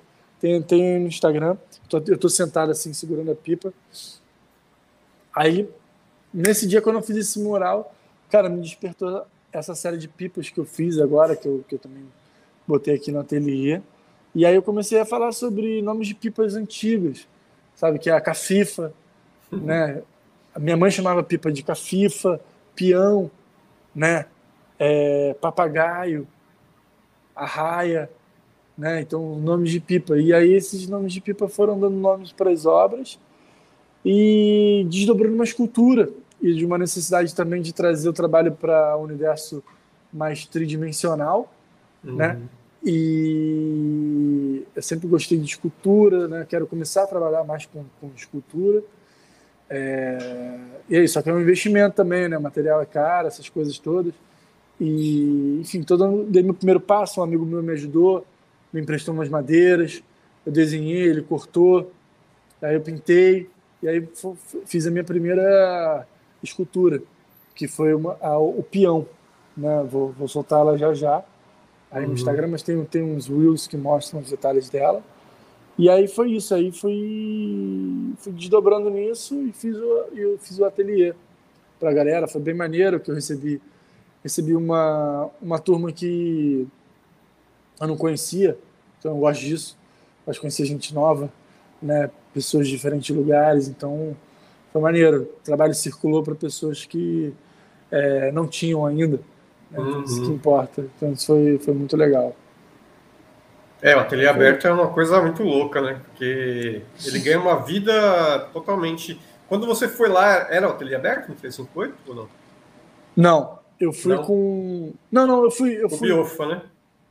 Fui com Biofa, é verdade. Fui com Biofa primeiro, é que depois eu fui com Pombi. Ah, pode crer. Eu tinha marcado com, com, com, com, com Ronar Uhum. Só que o Pombe não, o, o Ronan não tava e ele me passou o contato do Pombe. Aí eu conheci o Pombe, ficamos amigos e, e aí ele me levou também para conhecer. É, porque o ateliê é aberto quando. Acho que até teve agora recente um, uma edição nova. Era uma coisa muito louca. E, e, e, assim, era uma coisa muito louca. Primeiro que era uma briga com os donos, que eles não queriam que a gente fizesse, né? Então a gente tinha que meio que convencer eles de que não ia ter nada errado, que não ia dar problema, uma série de, de treta. Aí conseguia fazer o ateliê aberto. Teve um ateliê aberto que a gente fez num. que o ateliê aberto era todos os ateliês, né? Abertos, né? Agora, para quem não sabe, era um, é um colégio que desativado que se tornou né, vários ateliês. Aí a gente fez um ateliê só que era no meu ateliê, é, porque não queriam liberar, e a gente falou, beleza, no meu ateliê mando eu, então vai ser no meu ateliê, então tinha essas tretas. Só que assim, o, a movimentação era muito isso que você falou, né? O Bill chegou aí lá, no, no, conhecer o espaço dessa forma, e é uma efervescência de, de pessoas diferentes, como você falou, é, culturas diferentes, olhares diferentes, né? Isso é sensacional. Com certeza. É, porque você traz pessoas de outras leituras, né? Você traz o cara que está lá do, do, do, expressionismo e o cara vai ver um, uma, uma questão de, de quadrinho, um outro cara vê outra, outra, outra coisa. Então, assim, eu achei, quando o Fábio tinha me falado que eu tinha visitado o ateliê fechado, né? Depois, quando teve ele aberto, né, eu fui. Cara, genial. É, e, a, e o próprio público, né? Porque você tem do galerista ao é. moleque que está começando, a tiazinha que é mãe desse moleque, não tem nada a ver com a história, que está ali, né? E, está desenrolando e está ali de alguma forma trocando energia ali com você. Cara, é uma coisa que eu achei legal também no teu perfil, que eu até perdi isso no, na rolagem ali do dia a dia de, de Instagram, às vezes você, você se perde, né? É, você fez uns dois ou três posts de dicas, né? E aí também você trouxe também um, um desabafo em relação à, relação tóxica com alguns artistas, ou alguns artistas que trazem essa relação tóxica, né? E aí eu queria que você falasse um pouco sobre necess... essa, essa importância das dicas e de conseguir contribuir e dividir com as pessoas, né? E, ô Bio, acho que o seu microfone que tá com barulho ou não? Dá uma multada não, nele não. só pra gente ver. Não, é o meu, é o meu. É o seu? Foi, parou, parou. Parou? Uhum. E, e, então assim a importância dessas dicas, né, trazer essas coisas e essa coisa desse desse tipo de pessoa que não só artista, né, mas que polui um pouco o nosso. É, cara, no, no, no início da pandemia, né, eu tava com esse antes do, do início da pandemia, eu tava com esse desejo de trazer mais informação para as pessoas, sabe? Muita gente me perguntava alguma coisa, estava sempre falando comigo, né? Ainda as pessoas ainda estão, né? E eu tento, né, sempre tratar bem as pessoas, responder todo mundo, fazer o, o negócio direitinho. E aí, pô, eu tava com muita coisa na cabeça e queria esvaziar algumas delas, né? E a, a primeira dela foi, foi dessas relações tóxicas, né? Porque é isso, as pessoas são, são folgadas, são prepotentes, né, são mal educadas, né, se, se aproveitam muito do, do, de várias coisas. Né? É, os artistas mais antigos, muitas das vezes, estão com aquele ranço, sabe, daquele, daquele momento que eles viveram, e eles não querem sair daquele momento que eles viveram sabe? E aí menosprezam muito os artistas novos que estão vindo, sabe? Estão vindo com fôlego e às vezes estão ofuscando esses artistas velhos e esses artistas velhos eles ficam é, chateados, não sei qual é a palavra, mas hashtag aí, chateado. É, e aí começam a anular também o trabalho dos outros, sabe? Colocar o trabalho dos outros em, em demérito. E, e é isso, foi, foi, foi um desabafo para dizer que, pô, não estamos sozinhos, né? E foi isso, várias pessoas se identificaram com, com, esse, com esse desabafo, né? Trouxe, trouxe muitas reflexões, né? É... Cara, eu tive, eu, eu, posso te falar exatamente agora, assim, mas eu, eu fiquei impressionado com, com o alcance que esse texto teve com e com a quantidade de compartilhamentos que ele teve, os reposts, né? Porque assim, é que foi eu, uma parada. É que eu acho que você deu corpo a uma coisa que estava já há muito tempo presa em muita gente. Eu mesmo tenho várias histórias dessas daí que, que você meio que traz aí, né, como, como uma referência. Eu tenho várias, e assim, eu nunca elaborei essa, essa assim, é, inclusive, nunca nomeei como uma relação tóxica. Eu simplesmente falava, pô, que cuzão, né? Tipo, Mas é, é, mas é assim, para mim, o, mas... cara, o, cara, que não, o cara que não, não, não te valoriza, sabe? Não, não fala assim, mano, seu trabalho tá muito bom, cara, parabéns. Fico muito feliz de estar ali, sabe? Pô, me deparei com várias situações tóxicas no, nesse universo que foram foda, sabe? Artistas que eu admirava falando pra mim assim, pô, eu nunca pensei que você fosse chegar até aqui, cara. Até que você foi longe. Tá ligado?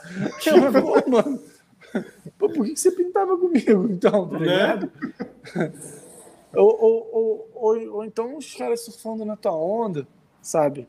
E, e você fazendo corre, fazendo as coisas acontecer e tal, não sei o quê, e o cara só surfando na tua onda, sabe? Coisas que, que vão acontecendo que você fica assim, caraca, mano.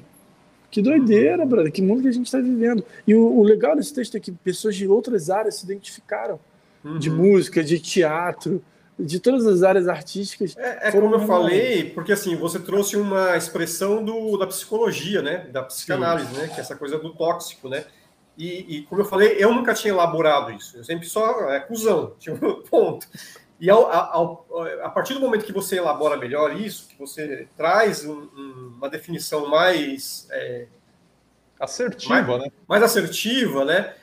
É, a nós mesmos passamos a olhar isso e a colocar essa barreira de falar, mano, tipo, daqui você não passa, tipo, tá ligado? Eu sei minha caminhada, eu sei o que eu, o que eu passei, né? Como você mesmo falou, eu sei a, a, as dívidas que eu fiz, eu sei o, a dor de cabeça que eu tenho, o sono que eu perco, e é isso, tio. Daqui você não passa, tá ligado? É, é, não. É, mas é, criar esse muro, você precisa nomear primeiro, né?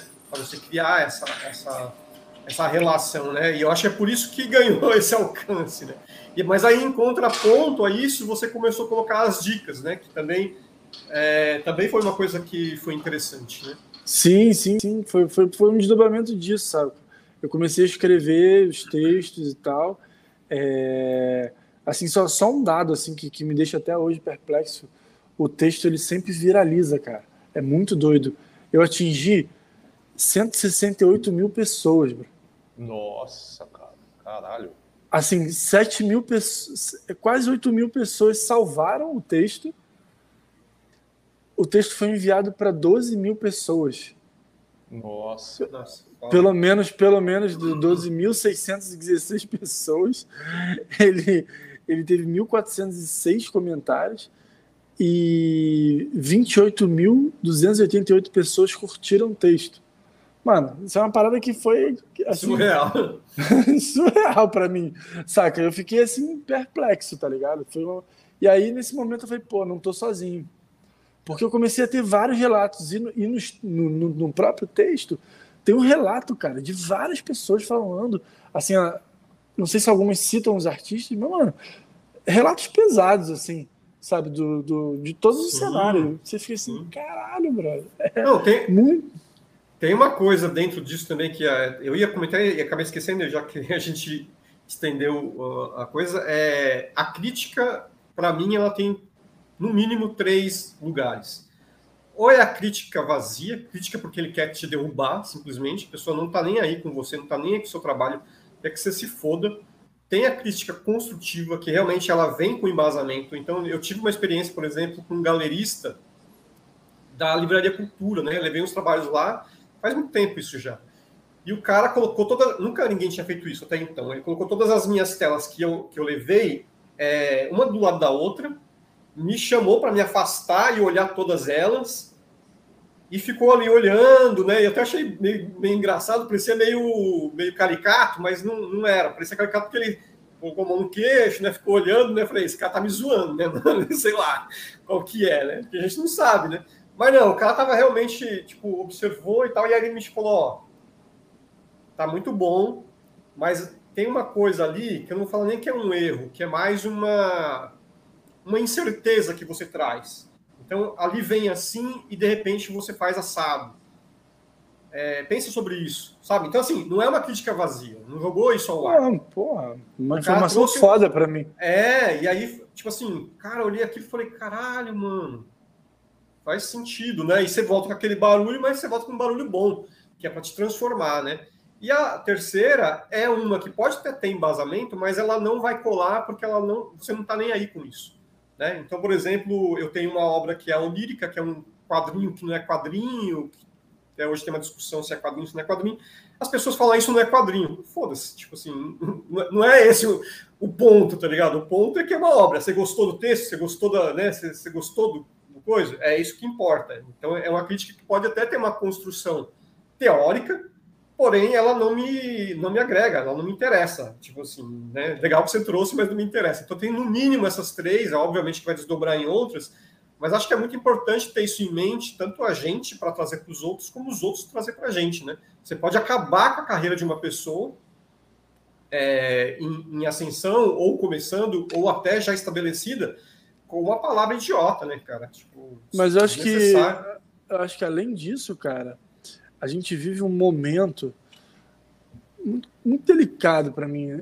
Eu, eu, eu vejo a, a os, no, os novos artistas né, que, que vêm chegando, eles, eles já vêm querendo ser alguma coisa.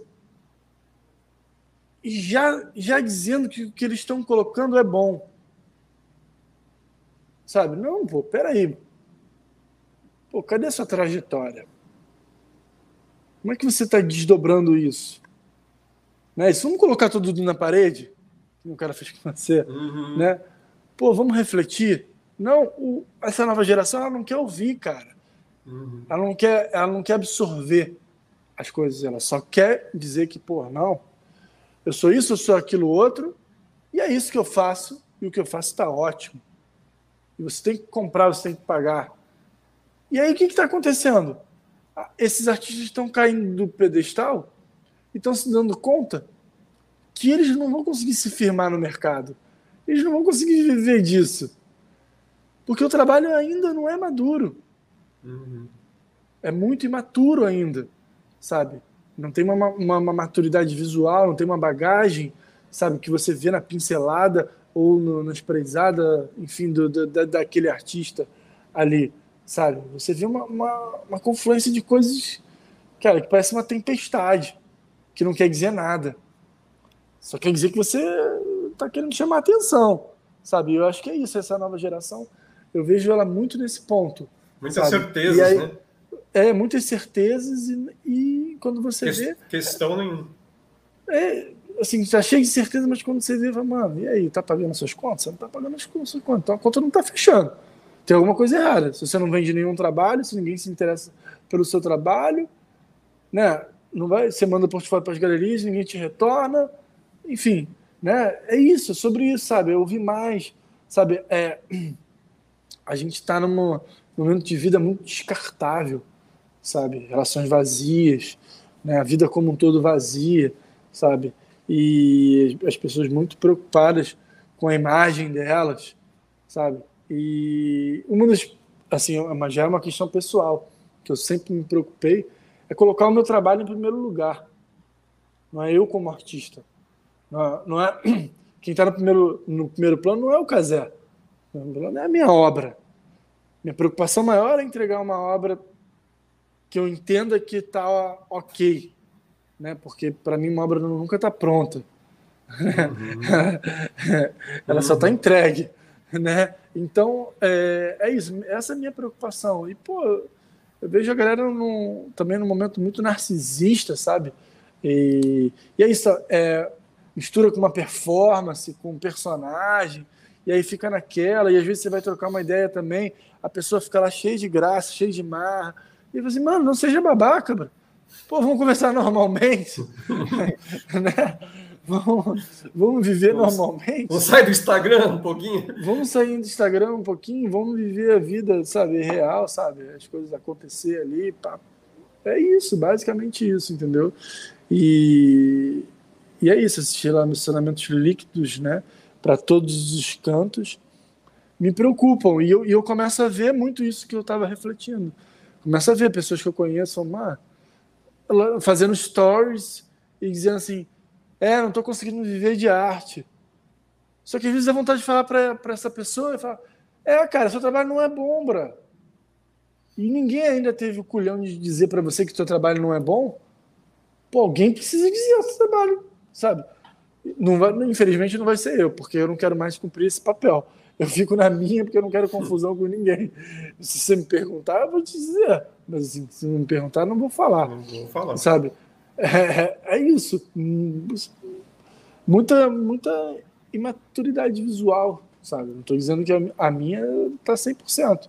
Jamais, porque eu, eu, vivo insatisfeito e tento sempre buscar uma melhoria, mas é, mas é tentar entregar um mínimo de interesse eu acho que, dentro disso que você está falando, tem essa coisa do, do ateliê né, coletivo, ou mesmo no 358, que não era coletivo, tinha cada um sua sala, mas a gente circulava, né? Então, de repente, você estava lá, entrava um cara e a gente não tinha papo na língua, era, tipo, era real da real, assim, né? E todo mundo sabendo que essa real não era essa real depreciativa, né? Era uma real de, de alguém que, mano, tá ali para somar contigo. Ninguém tá ali para te desmerecer, né? É, e essa troca talvez é o que falte, porque essa coisa do Instagram você fica muito preso ali dentro de, uma, de um algoritmo, de uma performance, como você falou, e você não tem contato real com as pessoas, né? De você, de fato, ter esse, essa, essa troca do olho a olho, né? Do, do, vamos trazer isso aqui, vamos, vamos, vamos esticar tudo aqui, vamos ver como é que tá a obra né, como um todo. Debater, debater sobre debater, o trabalho. É. As pessoas não querem debater sobre o trabalho. Elas só querem expor, postar, não sei o quê, e elas por si só dizem que tá bom, ou alguém chega e fala que tá bom, e essa pessoa pega essa opinião e, pô, detém essa opinião como uma verdade absoluta de tudo. Saca? Mano, não é. Não é assim que funciona, sabe? Pô, trajetórias artísticas.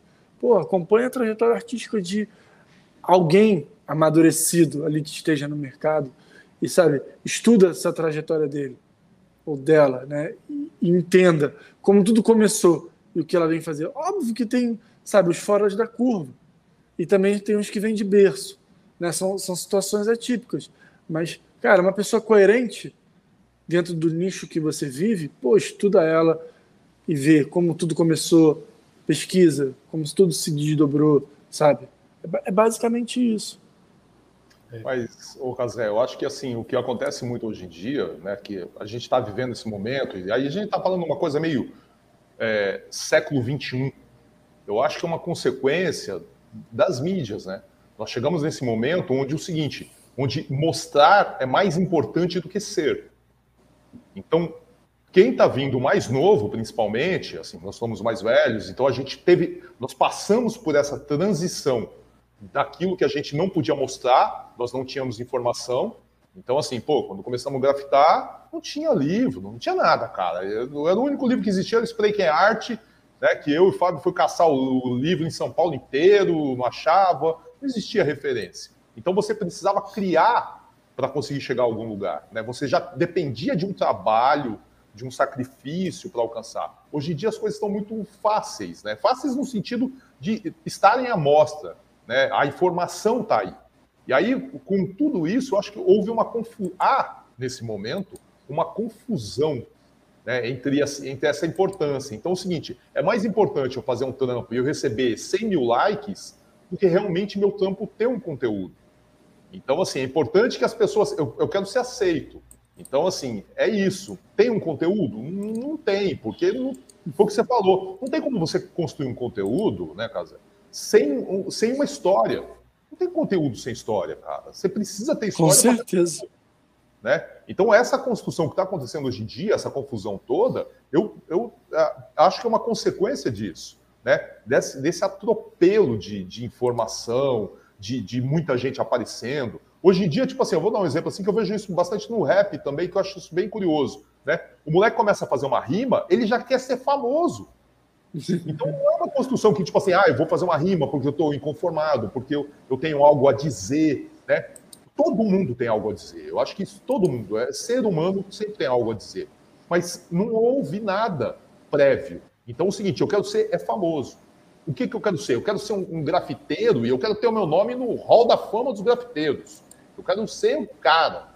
Mas, cara, eu não, não pintei o um muro ainda. Entendeu? Eu ainda não comecei pintando o muro, mas eu já quero ser foda. Porque é isso que pede. Hoje em dia as relações são imediatistas. Né? Você não tem mais um, um relacionamento com as pessoas que têm a profundidade. É ligar o Tinder. Hoje o relacionamento é o Tinder, entendeu? Então tudo é descartável, as pessoas são descartáveis, a ideia que as pessoas têm de, da, da vida é uma ideia descartável. E acho que passa por tudo essa molecada que está aí. Entendeu? Eles. E assim, o que para mim eu acho muito feio é que não só passar pela molecada, quando passa por eles, eu até vejo e até entendo que eles estão num momento de confusão deles. Mas eu não consigo entender quando passa com os velhos que nem eu. Que aí eu fico vendo velho que nem eu, passando essa confusão. E aí eu, eu não consigo reconhecer. Eu falo, cara, como que o cara tá passando isso? Não tem. Já passou dessa fase. Entendeu? É isso. Ele tem que ver que realmente ele já, te, já era para ele ter um conteúdo. Se ele não tem um conteúdo, cara, porra, tá né? Tá de, de mané na fila aí, nego. Então, assim, eu vejo muito dessa transformação por causa disso. As mídias fazem muito isso, né? Foi o que o Fábio falou da questão do algoritmo, né? Então, o algoritmo ele te vicia em só ver aquilo que você viu uma vez. Né? E nunca mais você vai ver diferente. Né? É o mundo do pós-verdade, né? É isso aí. Tem tanta informação que não já passou, agora é pós-verdade, sabe? Mundo da fake news. Da fake news. Cara, eu vou te perguntar um negócio que, assim, na verdade surgiu que o Fábio que trouxe isso aí. O Aborda. É, fala para mim um pouco sobre, sobre a, a agência. Deixava um pouquinho para. A sua relação, acho, né? Mas, é, cara, assim. É... A gente vai trazer a Carolina, só para dizer assim, é, mais sua relação. Eu não vou, não vou me estender muito, não. É... Então, eu, eu sempre tratei do, do, do, meu trabalho, né? Sempre cuidei do meu trabalho, né? Sempre eu tive que negociar as coisas, né? intermediar tudo. E aí isso estava me desgastando, né? Assim, é, nenhuma galeria nunca se interessou pelo meu trabalho de fato, nunca tive um produtor.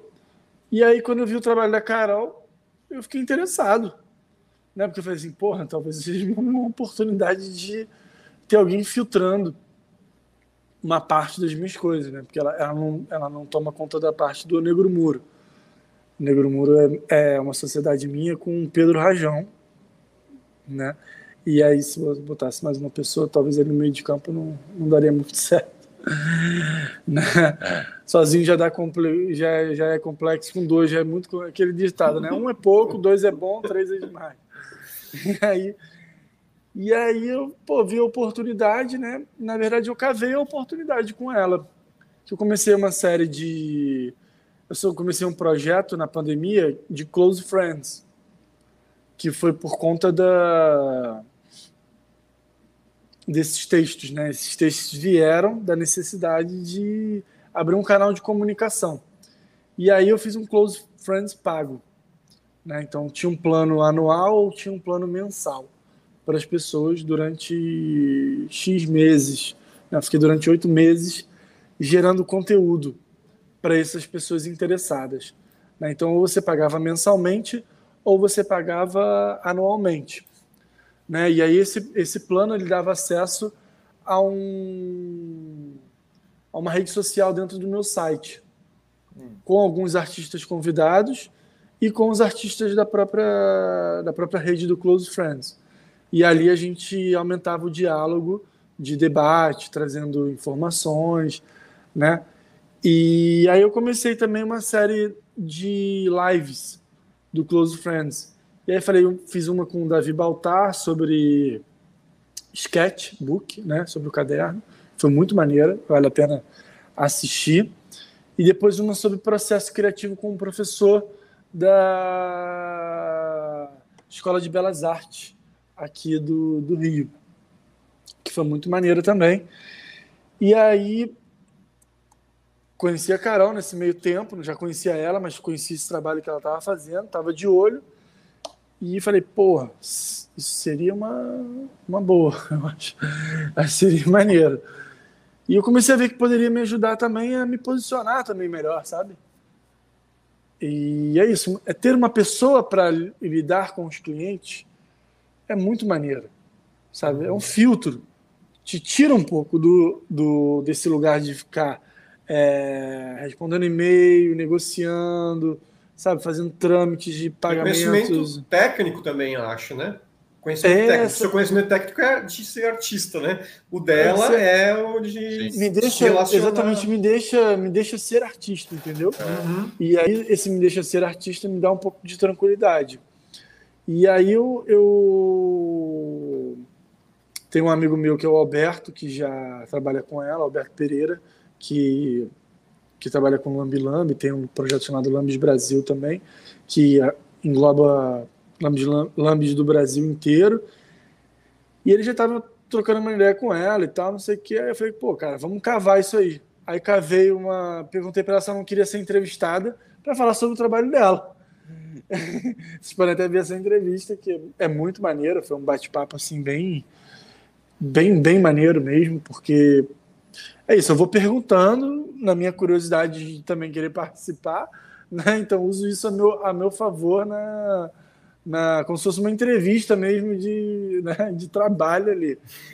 E aí, e aí ela foi respondendo, esclareceu diversas dúvidas, não só minha, como de, de várias outras pessoas.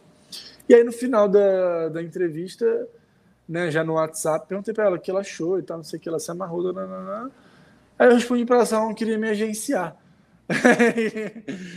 e aí ficamos, cara, mais de um mês negociando né? Porque eu, sempre, eu já cuidava do meu trabalho, então era eu que negociava, então eu já negociei com ela. Alguma coisa você aprendeu nesse negócio, é, né? Alguma coisa, eu aprendi. E aí a gente ficou um tempo negociando, chegou no momento que, que ela falou: quer ou não quer, Casé? aí, aí, eu falei, eu quero. e aí a gente a gente assinou, tô aí com ela, tô muito feliz.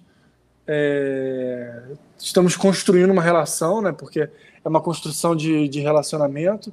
Ela tem um posicionamento com os artistas, isso é, isso é muito legal, né? Porque ela entende também o valor do artista no mercado. Então ela, ela te coloca num posicionamento e é isso. As coisas vão acontecendo e também não vão acontecendo. Você vai deixando de fechar alguns trabalhos, mas você não fecha trabalhos que talvez você fecharia por menos e talvez você tivesse muita dor de cabeça se você tivesse fechado, saca? Quando você não fecha, você para para refletir e fala assim, porra, não fechei. Mas é isso, se eu, se eu tivesse fechado, acho que poderia ter acontecido muitas coisas uhum. se eu tivesse Pelo... feito por tanto. É uma seleção, né? Uma seleção muito melhor, né? É uma seleção muito melhor, é. entendeu? É. Então é, pelo filtro, tá... pelo filtro técnico dela, né? Você acaba tendo esse, essa, esse respaldo. É, eu já acabo tendo esse respaldo, porque, pô, ela já trabalha com vários artistas é, com um nível, sabe, foda de mercado, entendeu? Então, pô, quando ela fala assim, cara, Casé, se a gente for para menos que isso aqui, eu não faço. Ela já é bem objetiva. Eu falo, cara, não faço. Não acho que vale a pena. E aí eu falo, pô, não, tô de acordo. Sacou? Aí às vezes surgem uns trabalhos que ela fala assim, pô, cara, ele tá oferecendo isso sabe, é um outro contexto, entendeu? É um, é um filme, é uma parada que tá rolando e eles querem tentar fazer, sabe? É um, muro pequeno, é um muro, pô, acho que dá, dá pra gente ir lá, entendeu? Vamos lá, sacou? E aí é isso, vai, vai, vai organizando, vai criando poder de negociação, de negociações melhores para mim. Quando eu fiz o ateliê de portas abertas aqui do Fine Art, ela negociou com o nosso fornecedor e aí o cara deu um, uma frente de pagamento para gente, entendeu? Então faz, eu vou imprimir tudo para você, você faz o ateliê, vende e me paga depois. Porra, legal. Sabe? Pô, são coisas que você não tem nem tempo, né? sozinho, né? É, e se eu tivesse sozinho, pô, talvez eu nem teria pedido pro cara, entendeu? Uhum. Eu teria feito dessa forma porque eu não queria esquentar a cabeça de Sim. botar é toda uma construção, reta. né? É, toda uma construção. Né? Sacou? E aí, é e ela, pô, chega, acredita, sabe, investe, é, te dá uma injeção de ânimo também, te dá uma, uma força, né? Oh, vamos lá, pá, vamos lá. vamos, vamos, Treinador, né? é, é isso, né? Então, pô, ela tem uma expectativa também com, com, com, com o artista. Claro. Então a gente vai aumentando o nosso diálogo também ao longo do tempo, né? É um relacionamento, né? Conheci ela esse ano. Então, esse ano. É, sabe, bem recente. É, foi, começou em é, junho, talvez. Maio, junho. Né? É bem recente. Então é isso, pô. Acabei de conhecer ela, em maio junho. Né? Ela ajudou a organizar meu site. Então foi isso. Organizei meu site de acordo com a visão dela, que eu entendi também que foi uma visão né, de negócios, com uma visão que eu não teria. É, fiz um portfólio em quatro línguas. Oh, sabe? É, fiz várias coisas que, porra, eu não teria feito antes. Uhum. Sacou?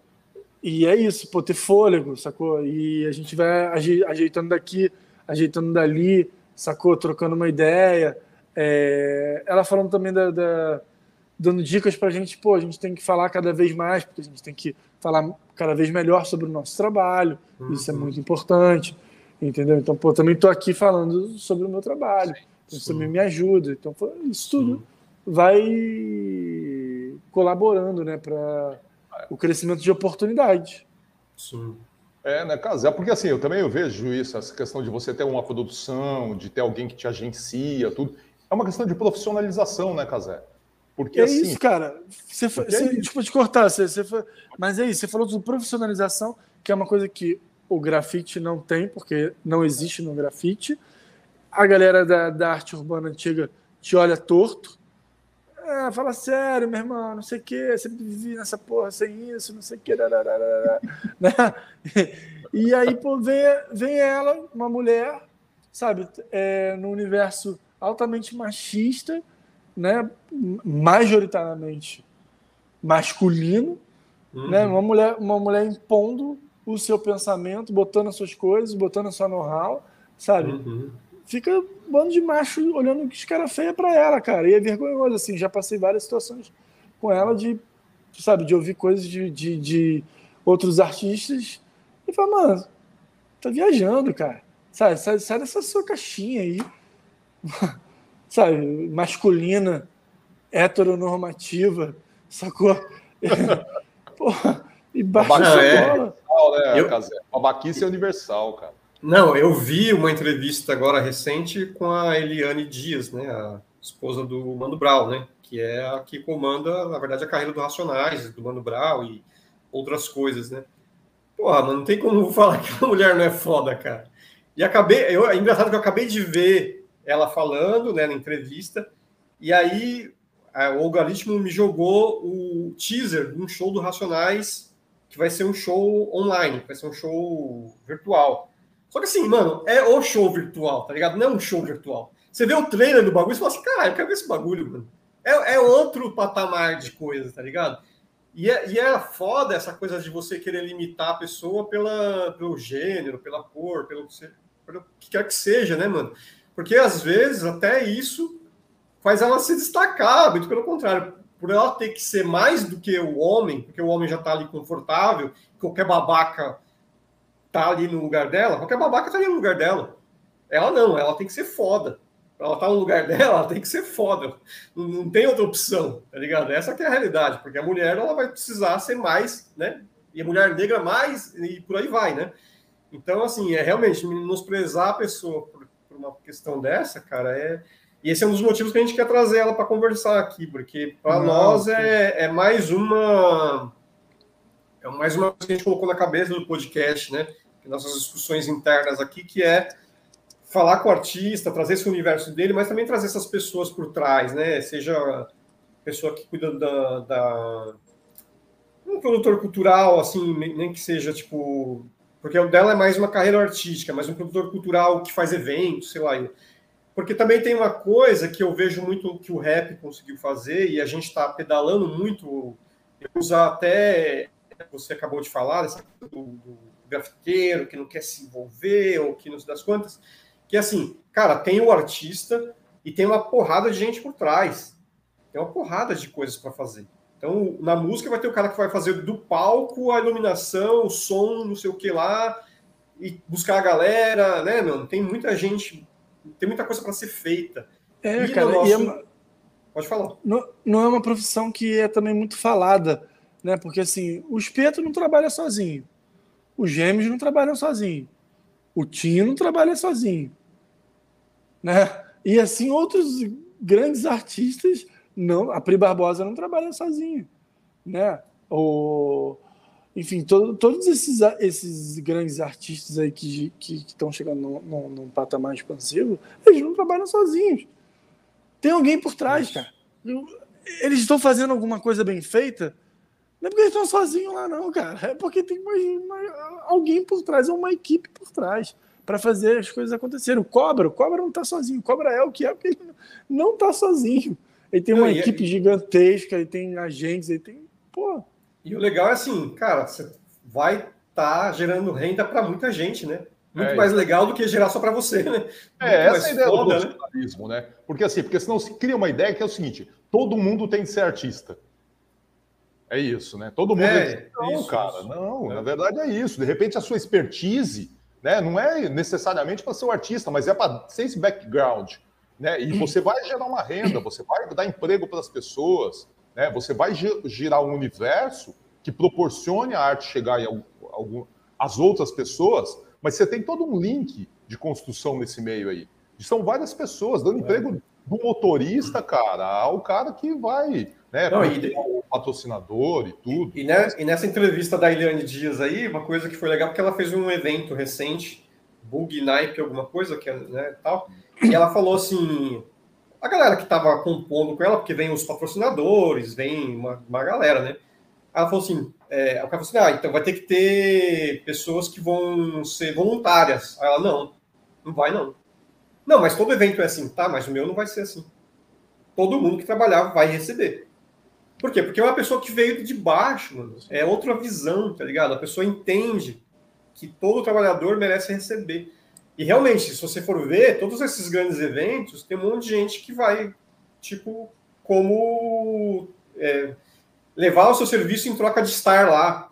Sabe? Umas Mano, a gente, assim. tá, a gente tá no terceiro mundo. A gente não tá no primeiro mundo, sacou? Que tá todo mundo ali bem, com a moeda, sabe, a economia funcionando bem. Nessa residência artística que eu, que eu fiz na, no centro da França, eu fiquei impressionado, todo mundo trabalhando de graça.